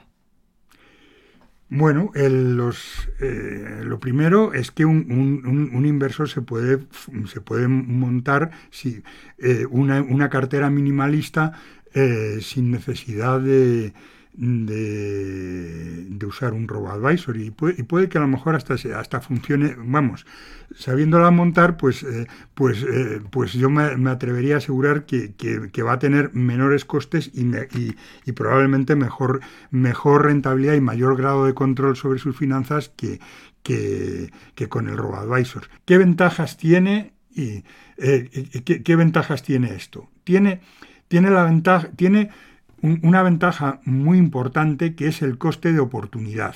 Es decir, el, tú eh, para montarte y seguir una cartera, tú tienes que, tienes que seguir una. tienes que hacer un, un, tienes que estar continuamente en un seguimiento. Entonces, cuanto más eh, parte de tu cartera lo tengas eh, gestionado por, por, ti personalmente, pues más dedicación vas a, vas a tener que tener. Y, y, entonces, hombre, lo que pasa es que sí se pueden crear especie de, de robo-advisors de, fabricación propia, te puedes crear tu robo-advisor de, fabricación propia y entonces ese, ese, ese, no sería el problema. Fuera de ese supuesto, que, que, explicarlo pues, no, eh, pues eh, no, no, no, va a ser posible hoy, eh, la, mejor opción que puede seguir es decir, yo mi, mi, mi núcleo de cartera lo tengo aquí y el y luego, pues yo voy experimentando y aprendiendo como, como inversor eh, con, pequeñas cantidades en otras opciones. ¿eh? O sea, eh, y, el, y el porcentaje que suele recomendar, sí que me parece un muy buen porcentaje, es 80-20. Pero luego también depende de las personas. En un robo-advisor te van a hacer un test de conveniencia, más o menos tosco, contesta con sinceridad, en principio, luego, luego a lo mejor hay que replanteárselo en una, en, una revisión, pero contesta con sinceridad porque eso, eso no es irrelevante y eso puede detectar efectivamente si está bien hecho. Mm, eh, puede detectar que a veces estás intentando ser, sobre todo estás intentando invertir en algo que, excede tu propia capacidad de tu propia capacidad como inversor. Porque aquí, como hay una serie de preguntas sobre, sobre eh, patrimonio, porcentaje de, gasto dedicado a la inversión, etcétera, etcétera, todo esto te detecta que aunque un inversor esté dispuesto a asumir riesgos, puede estar cometiendo una, una gran temeridad humanamente asumiendo esos riesgos. Entonces eso, en eso entra la edad, entra, entran los ingresos y la estabilidad de ingresos, entra el patrimonio, en fin, entran una serie de variables que estos test pues los, lo hacen. Entonces, entonces eh, no es una opinión a despreciar. Eh, en todo caso, la regla que hay eh, con, con, los test es que tú puedes pedir una, una, una, un perfil más bajo, pero nunca puedes pedir un perfil más alto por esto que estoy diciendo de, protegerle al inversor de sí mismo, después de muchas experiencias desagradables que, ha habido en, eh, en, este tema, como en España con el tema de las preferentes, pero en otros sitios con otros, con otros temas. Eh, eh, punto, punto importante. El robo-advisor debe ser independiente. O sea, el, robo-advisor de los bancos caca de la vaca. O sea, olvidémonos de ellos, porque es el, el eh, en muchos casos colocarte o bien los productos del propio banco o bien productos donde el banco ha llegado a acuerdos con gestoras para comercializarlos y entonces eh, los comercializa. Y luego eso, dentro de unos márgenes de política de inversión, no te van a colocar cosas raras que, y tal, pero dentro, dentro, de los márgenes, dentro de los márgenes de política de inversión definidos en el RoboAdvisor, pues no van a ser los mejores productos. Y encima te van a cobrar una comisión de gestión superior a los gestores independientes. Con lo cual, digamos que yo, eh, eh, con una muy honrosa excepción, eh, o sea, cuidado, de, que es la de Advan, o sea, el robo-advisor de, de MyInvestor con esa, con esa excepción, porque el robo-advisor de MyInvestor ahora coge la, eh, lo que hace es eh, eh, clonar las reglas del juego de los, de los robo-advisors independientes, porque Albana, digamos que ha entendido hacia dónde mm, previsiblemente va a ir el mercado en las próximas décadas y, con las nuevas generaciones de, inversores fuera de, fuera de ese caso, los robo-advisors de, convencionales de banca española descartados. Dejando aparte el tema de, no lo voy a dejar aparte porque va, a volver a entrar. De robo-advisors salieron varios en España y, realmente han quedado dos modelos, dos modelos de robo-advisors, porque hay dos modelos de robo-advisors, y esto es muy importante lo que voy a, lo que voy a decir ahora, y de esos dos modelos han quedado ha quedado un vencedor, porque solo puede haber un vencedor. Es que, es que solo puede haber un vencedor. O sea, no hay, no hay espacio para más de uno y sobre todo teniendo en cuenta que la banca lo que ha hecho es, es eh, robarle ese espacio a través de su política comercial. Es decir, el Smart Money, creo que se llama, de CaixaBank, tiene más, maneja más volumen que, que indexa, pero, pero no es mejor ni más recomendable en absoluto. pero, pero, pero sí que el, sí que el espacio, mientras, mientras los, mientras los eh, pequeños inversores sigan atados a la, a, la, a la, banca tradicional, pues no, no, no hay espacio más que para, para, para uno para, para, para, uno en cada modelo, o para uno o para un segundo player que pueda estar ahí eh, secundario eh, en, en, un marco más, más global. Entonces, han caído del, de, del, modelo, llamémosle académico, ha caído Finicens, o sea, salieron cuatro, que serían eh, Indexa, eh, Finambés, Finicens e Invesmi, y de, del, del, modelo académico a, se ha impuesto Indexa y Finicens, pues es un, es un zombie. O sea, yo no, o sea, yo no, yo no recomiendo, al final tampoco le tampoco pasa nada ¿eh? por invertir en, Finicens, porque el día que Finicens cambie, caiga, pues a los inversores no se les va a dejar, no se les va a dejar huérfanos. Esto es muy importante entenderlo en un robo advisor, porque yo estoy hasta las narices, por decir un órgano, digamos, políticamente correcto, de gente que, que, que en mi entorno me pregunta, pero ¿y, qué pasa si, si, quiebra, si quiebra Indexa? Pues no pasa nada, porque Indexa no toca un céntimo de la... Es, es, esto está en un banco, de, el dinero está en un banco depositario. Y si, y si ese banco depositario quiebra, tiembla, porque igual es el mismo banco depositario donde tú tenías el, banco, el banco depositario del, del robot con el que tú estás trabajando y la cuenta corriente, de paso. el, bueno, pero la cuenta corriente no se vería afectada, pero me refiero a los, los, los activos de, de esto, ¿no? Entonces, entonces, entonces los pasarían los activos a quien lo comprara, ¿no? Pero realmente el caballo ganador ahí es Indexa y es la referencia para el modelo académico. Y el modelo heterodoxo, yo lo llamo los católicos y los protestantes, ¿no? Pues el modelo católico es Indexa y, y que creen en el, Papa Markovic y, y digamos, los luteranos pues son los de, son los de Finlandés. Eh, entonces, los que no creen en el Papa Markovic es, es eh, cuyo modelo es yo eh, eh, voy a montar un, gestor automatizado porque que hace lo que tiene todo lo bueno de un gestor automatizado, que es que lo bueno de un gestor automatizado es el coste de oportunidad. O sea, tiene un coste, tiene una comisión, pero eh, ahí sí que la comisión se la ganan los, los gestores. todo el coñazo de mover los fondos, de, de los traspasos, de los reajustes, de todo esto, te lo, te lo hacen. La optimización fiscal, por ejemplo, muy la optimización fiscal, claro, o sea, entonces, entonces ahí sí que sí que se sí que se están ganando los. Yo no sé los bancos en esto si lo, se lo ganan los, bancos en servicios lo han añadido como la optimización fiscal y tal, pero pero desde, pero pero desde, pero desde luego sí que te lo sí que te lo eh, sí que te lo hacen. Pero claro, lo que es la gestión, primero. Mmm, no, no tiene por qué estar cerrada a fondos de gestión activa. O sea, ni, ni tiene por qué ser de fondos de gestión activa, sino que vamos a buscar lo que sea más eficiente en cada caso. Y eh, la, la, digamos, eh,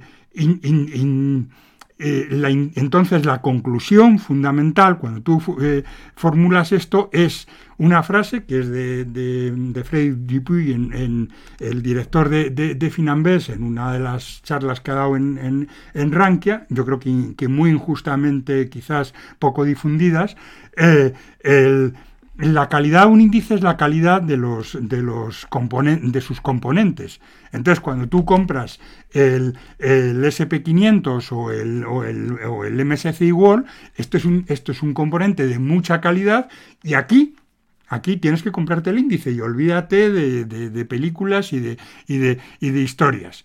Pero cuando tú quieres, quieres comprarte otra cosa, no quieres comprar el mundo, no quieres comprar Estados Unidos, pues, pues tienes a lo mejor que considerar si el índice es, es, el mejor o hay un fondo de, gestor activa, ah, de gestión activa que puede ser el mejor.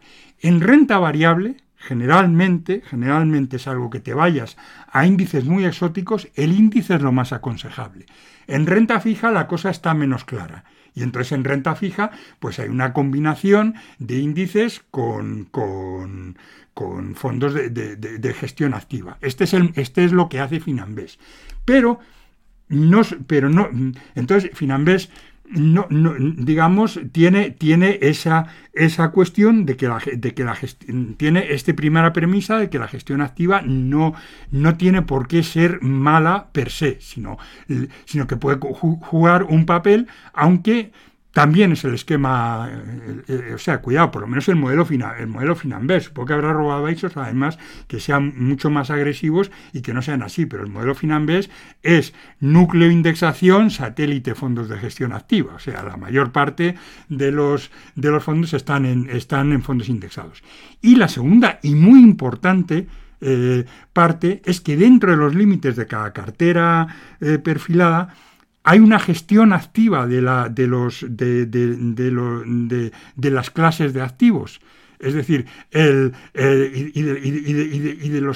de, las cuestiones, eh, eh, de, las cuestiones, eh, digamos, de los, bajando a un nivel bastante grande. A decir, vamos a ver, yo puedo comprarme el, el, el, SP, puedo comprarme el, Nasdaq o puedo, o puedo, o puedo comprarme el, por ejemplo, el FUSI 100.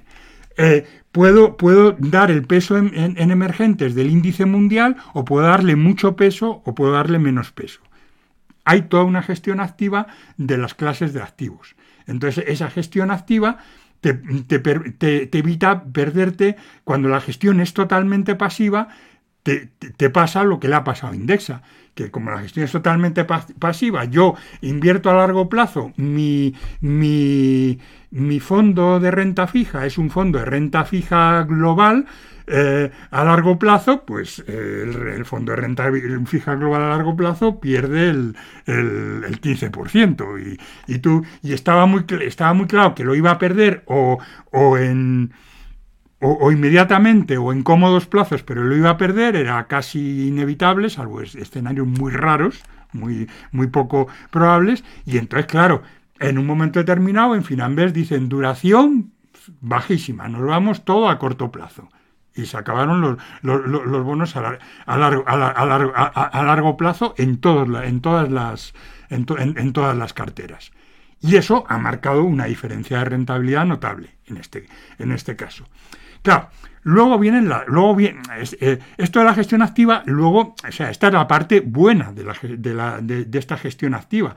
El, tu flexibilidad para responder ante las situaciones, ante las situaciones del, del mercado. Pero un robo advisor, pero lo que no tiene, eh, lo que no tiene ningún robo advisor, que eh, es un, una capacidad de mover, digamos, dentro de los perfilados, los, porcentajes perfilados. Puede ser más agresivo, menos agresivo, y ahí tú siempre vas a estar prisionero de, ese perfilado. Eh, luego, el, tema esta de la gestión activa, pues tiene sus, tiene sus trampas o tiene sus aspectos más cuestionables. Ahí atinaron totalmente, pero claro, con la, con la exposición. Finambés es que ha, sido probablemente el, gestor conservador más rentable de. Bueno, hay un concurso de, que hace el diario Expansión donde ha sido el gestor más rentable de carteras conservadoras. Y eso ya no es reducir la duración. ¿Y cómo, ha, y cómo has acertado y cómo has conseguido? Ya una, una cuando un robo-advisor está en, cuando un lidera un mercado, esto es un buen argumento comercial, pero, es una, pero debe, debe inquietarte. Porque dices, ¿cómo ha conseguido esto? ¿Porque son unos genios o porque han arriesgado mucho? Y, bueno, han arriesgado mucho, porque el, gran, el, gran motor de, la rentabilidad, en un momento de rentabilidades negativas, eh, eh, eh, compras bonos, de deuda soberana china que tenían rentabilidades positivas. Y, y, aceptas dos riesgos. Uno, el riesgo de cambio y el riesgo, y el riesgo, y el riesgo geopolítico. Ninguno se ha materializado y has conseguido una rentabilidad y lógicamente ahora ya te has bajado de. Ahora ya se han bajado del, que ahora la cosa no está nada, nada bien y reaccionas, porque claro, el, comité de inversiones, yo no sé si, yo creo que no, que, no se que, está siguiendo los mercados muy, porque ahí entra AFI además, en fin, está siguiendo los mercados muy, muy, al, muy al detalle. ¿Cuál modelo es el mejor? Ahora por resultados dirías que el, que el de Finambés, pero yo diría que, ningún, que, el, que más, el que más te guste o si no, o si no pues el, digamos el que más coincida con tu propia em, digamos cosmovisión, o sea que quieras ser más activo o más pasivo, eh, pero, pero, pero, los dos tienen, tienen ventajas e inconvenientes y, el modelo ideal para un inversor, lo que yo le diría, 50% de cada uno.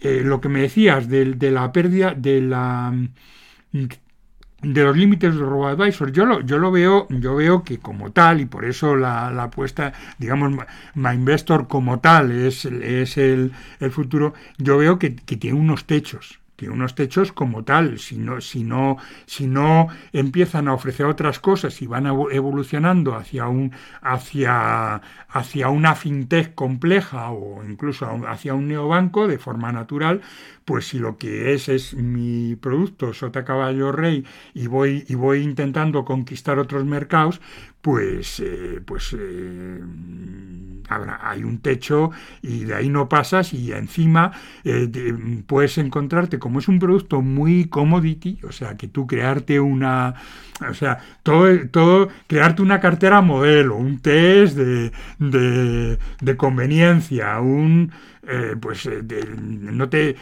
todo esto es muy muy automatizable y claro toda la toda la, toda la gestión es, es, es, completamente automatizable pues les bastaría a los bancos con ser honestos, eh, que se pueden permitir el lujo de no serlo, pero el día que la gente despierte, y, pues con, con, bajar las comisiones e igualarse, pues es que tú ofreces al final el mismo producto.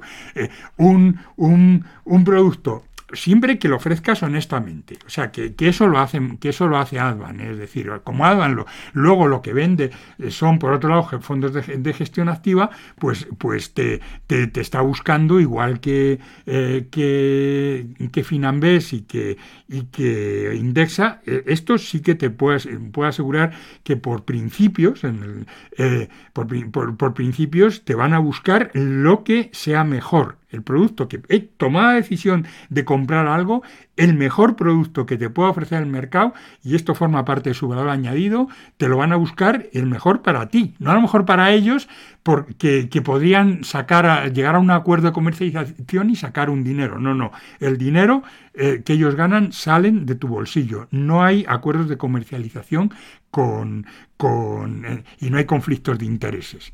Entonces, si la banca, su modelo My Investor, en un momento determinado pasa por ahí, pues eh, su, modelo, su modelo advisor eh, pasa por ahí, que, que, que ya lo ha entendido y de ahí My, Investor, cuando la banca se caiga del guindo, pues, pues va a empezar a competir. Va a empezar a competir viendo que no termina, que se la gente se le está yendo, cuando vea que la gente se le está yendo, o que, o que, o el dilema del prisionero, un banco al que, al que el advisor no termina de despegar, pero el que, el, que le, el que le ha despegado, pues está muy tranquilo, pero el que no le termina de despegar y, y ve cómo está viendo un flujo hacia, lo, hacia los robo-advisors, pues entonces ese banco em, empezará, empezará a competir vía, vía costes y vía, y vía capacidad de, de, ofrecer el mismo tipo de servicios. Podrá clonar el, el modelo. Tu, tu, imagen de marca es importante, pero no es, no es eterna. Esto es un poco el panorama que veo. Y claro, intentar entrar en un, yo veo, yo veo más ya, perdona, Enrique, pero yo sí, eh, pero lo que tú decías, o sea, creo que ahí, o sea, el estar dispuesto a sacrificar márgenes y tal va a costar muchísimo de aceptar. Sí que veo mucho más probable, eh, pues eso, que un Vanguard, eh, que ya ha demostrado sobradamente en Estados Unidos lo que puede hacer en este campo y, y, que ahora lo está haciendo ya en el Reino Unido, pues decida seguir expandiéndose, es decir, eh, la desintermediación última viene cuando, cuando los grandes eh, de, fondos, ellos mismos se cargan al intermediario y te dicen, tú fíjate eso, ¿no? Vanguard, o sea, eh, ¿cuántos robo-advisors en España utilizan fundamentalmente fondos de Vanguard? Pues te llega el propio Vanguard y te dice, pues ahora, ahora te ofrezco yo directamente esto, ¿no? Eso, eso ya, lo que pasa es que Vanguard no se lo plantea y yo no lo veo en el corto plazo porque no da, no da signos, da signos de lo contrario. Por eso no lo he dicho, pero eso, eso es la muerte.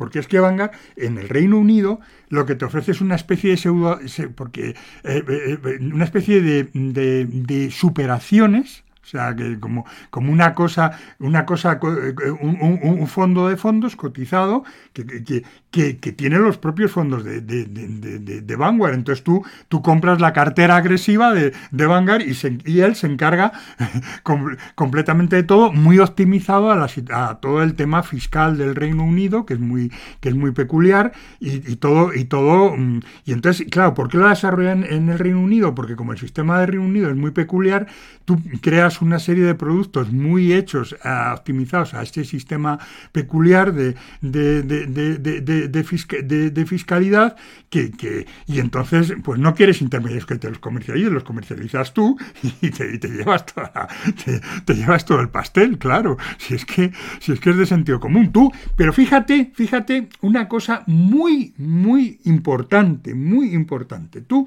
cuando entras en Indexa Tú, tú, solo y eres un pequeño inversor, solo puedes contratar las carteras de Indexa. Lo que no hay es lo que hay en Vanguard, que tú puedes comprar este tipo de carteras y puedes comprar también productos muy específicos de planes de pensiones, de cuentas IRA, tal, que, que tienen unas características muy, muy específicas, pero también puedes comprar los fondos a pelo, o sea, por supuesto. O sea, no hay, no hay ningún problema en que yo me quiero hacer mi cartera, mi cartera y gestionarla yo, mi, ro, mi advisor personal, y yo compro tanto de este fondo, tanto este fondo, tanto este fondo, y, y tú me gestionas todo, todo el tema pues de la. De, de, la depositaría, los dividendos, etcétera.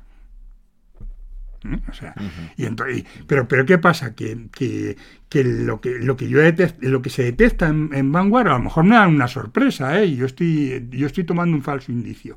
La evolución de Vanguard, que pasa de tener páginas web específicas para cada país, una de, para España en, español, a tener una página en Irlanda para todos los inversores europeos, no, no transmite buen, buen rollo en inglés, o sea, no transmite buen rollo. ¿Cómo, ¿Cómo te diriges a esos inversores locales a los que vas a querer competir? Parece que más bien se instalan en que en Europa yo pues llego a buenos llego mm, digamos que no es que llegue a acuerdos de comercialización es que es que la gente como está tan entusiasmada con los fondos indexados y la, pues pues me está proporcionando la, comisión de gestión del fondo que esa es suya.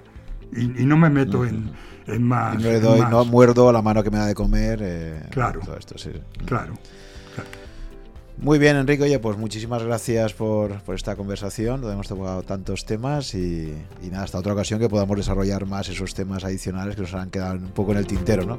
Gracias por llegar hasta el final de esta conversación. Espero que te haya gustado y hayas aprendido algo escuchándola. Ya sabes que si estás interesado en estos podcasts, puedes suscribirte a mi blog, que está en rankia.com barra blog barra S-U-C-H y ahí te iré comunicando, si estás suscrito, por correo electrónico las novedades cada vez que se publique un podcast nuevo o que organice quizás un webinar con algunos invitados. También te agradeceré si te gustan mis podcasts que pongas un comentario o un me gusta en alguna de las plataformas disponibles tipo Apple, Evox o YouTube para ayudar a descubrirlo a otras personas con intereses similares a los tuyos. Muchas gracias por tu fidelidad, si me sigues desde hace algún tiempo y si me acabas de descubrir, espero que te resulte interesante y que puedas escuchar algunos episodios más. Nos vemos en el próximo capítulo.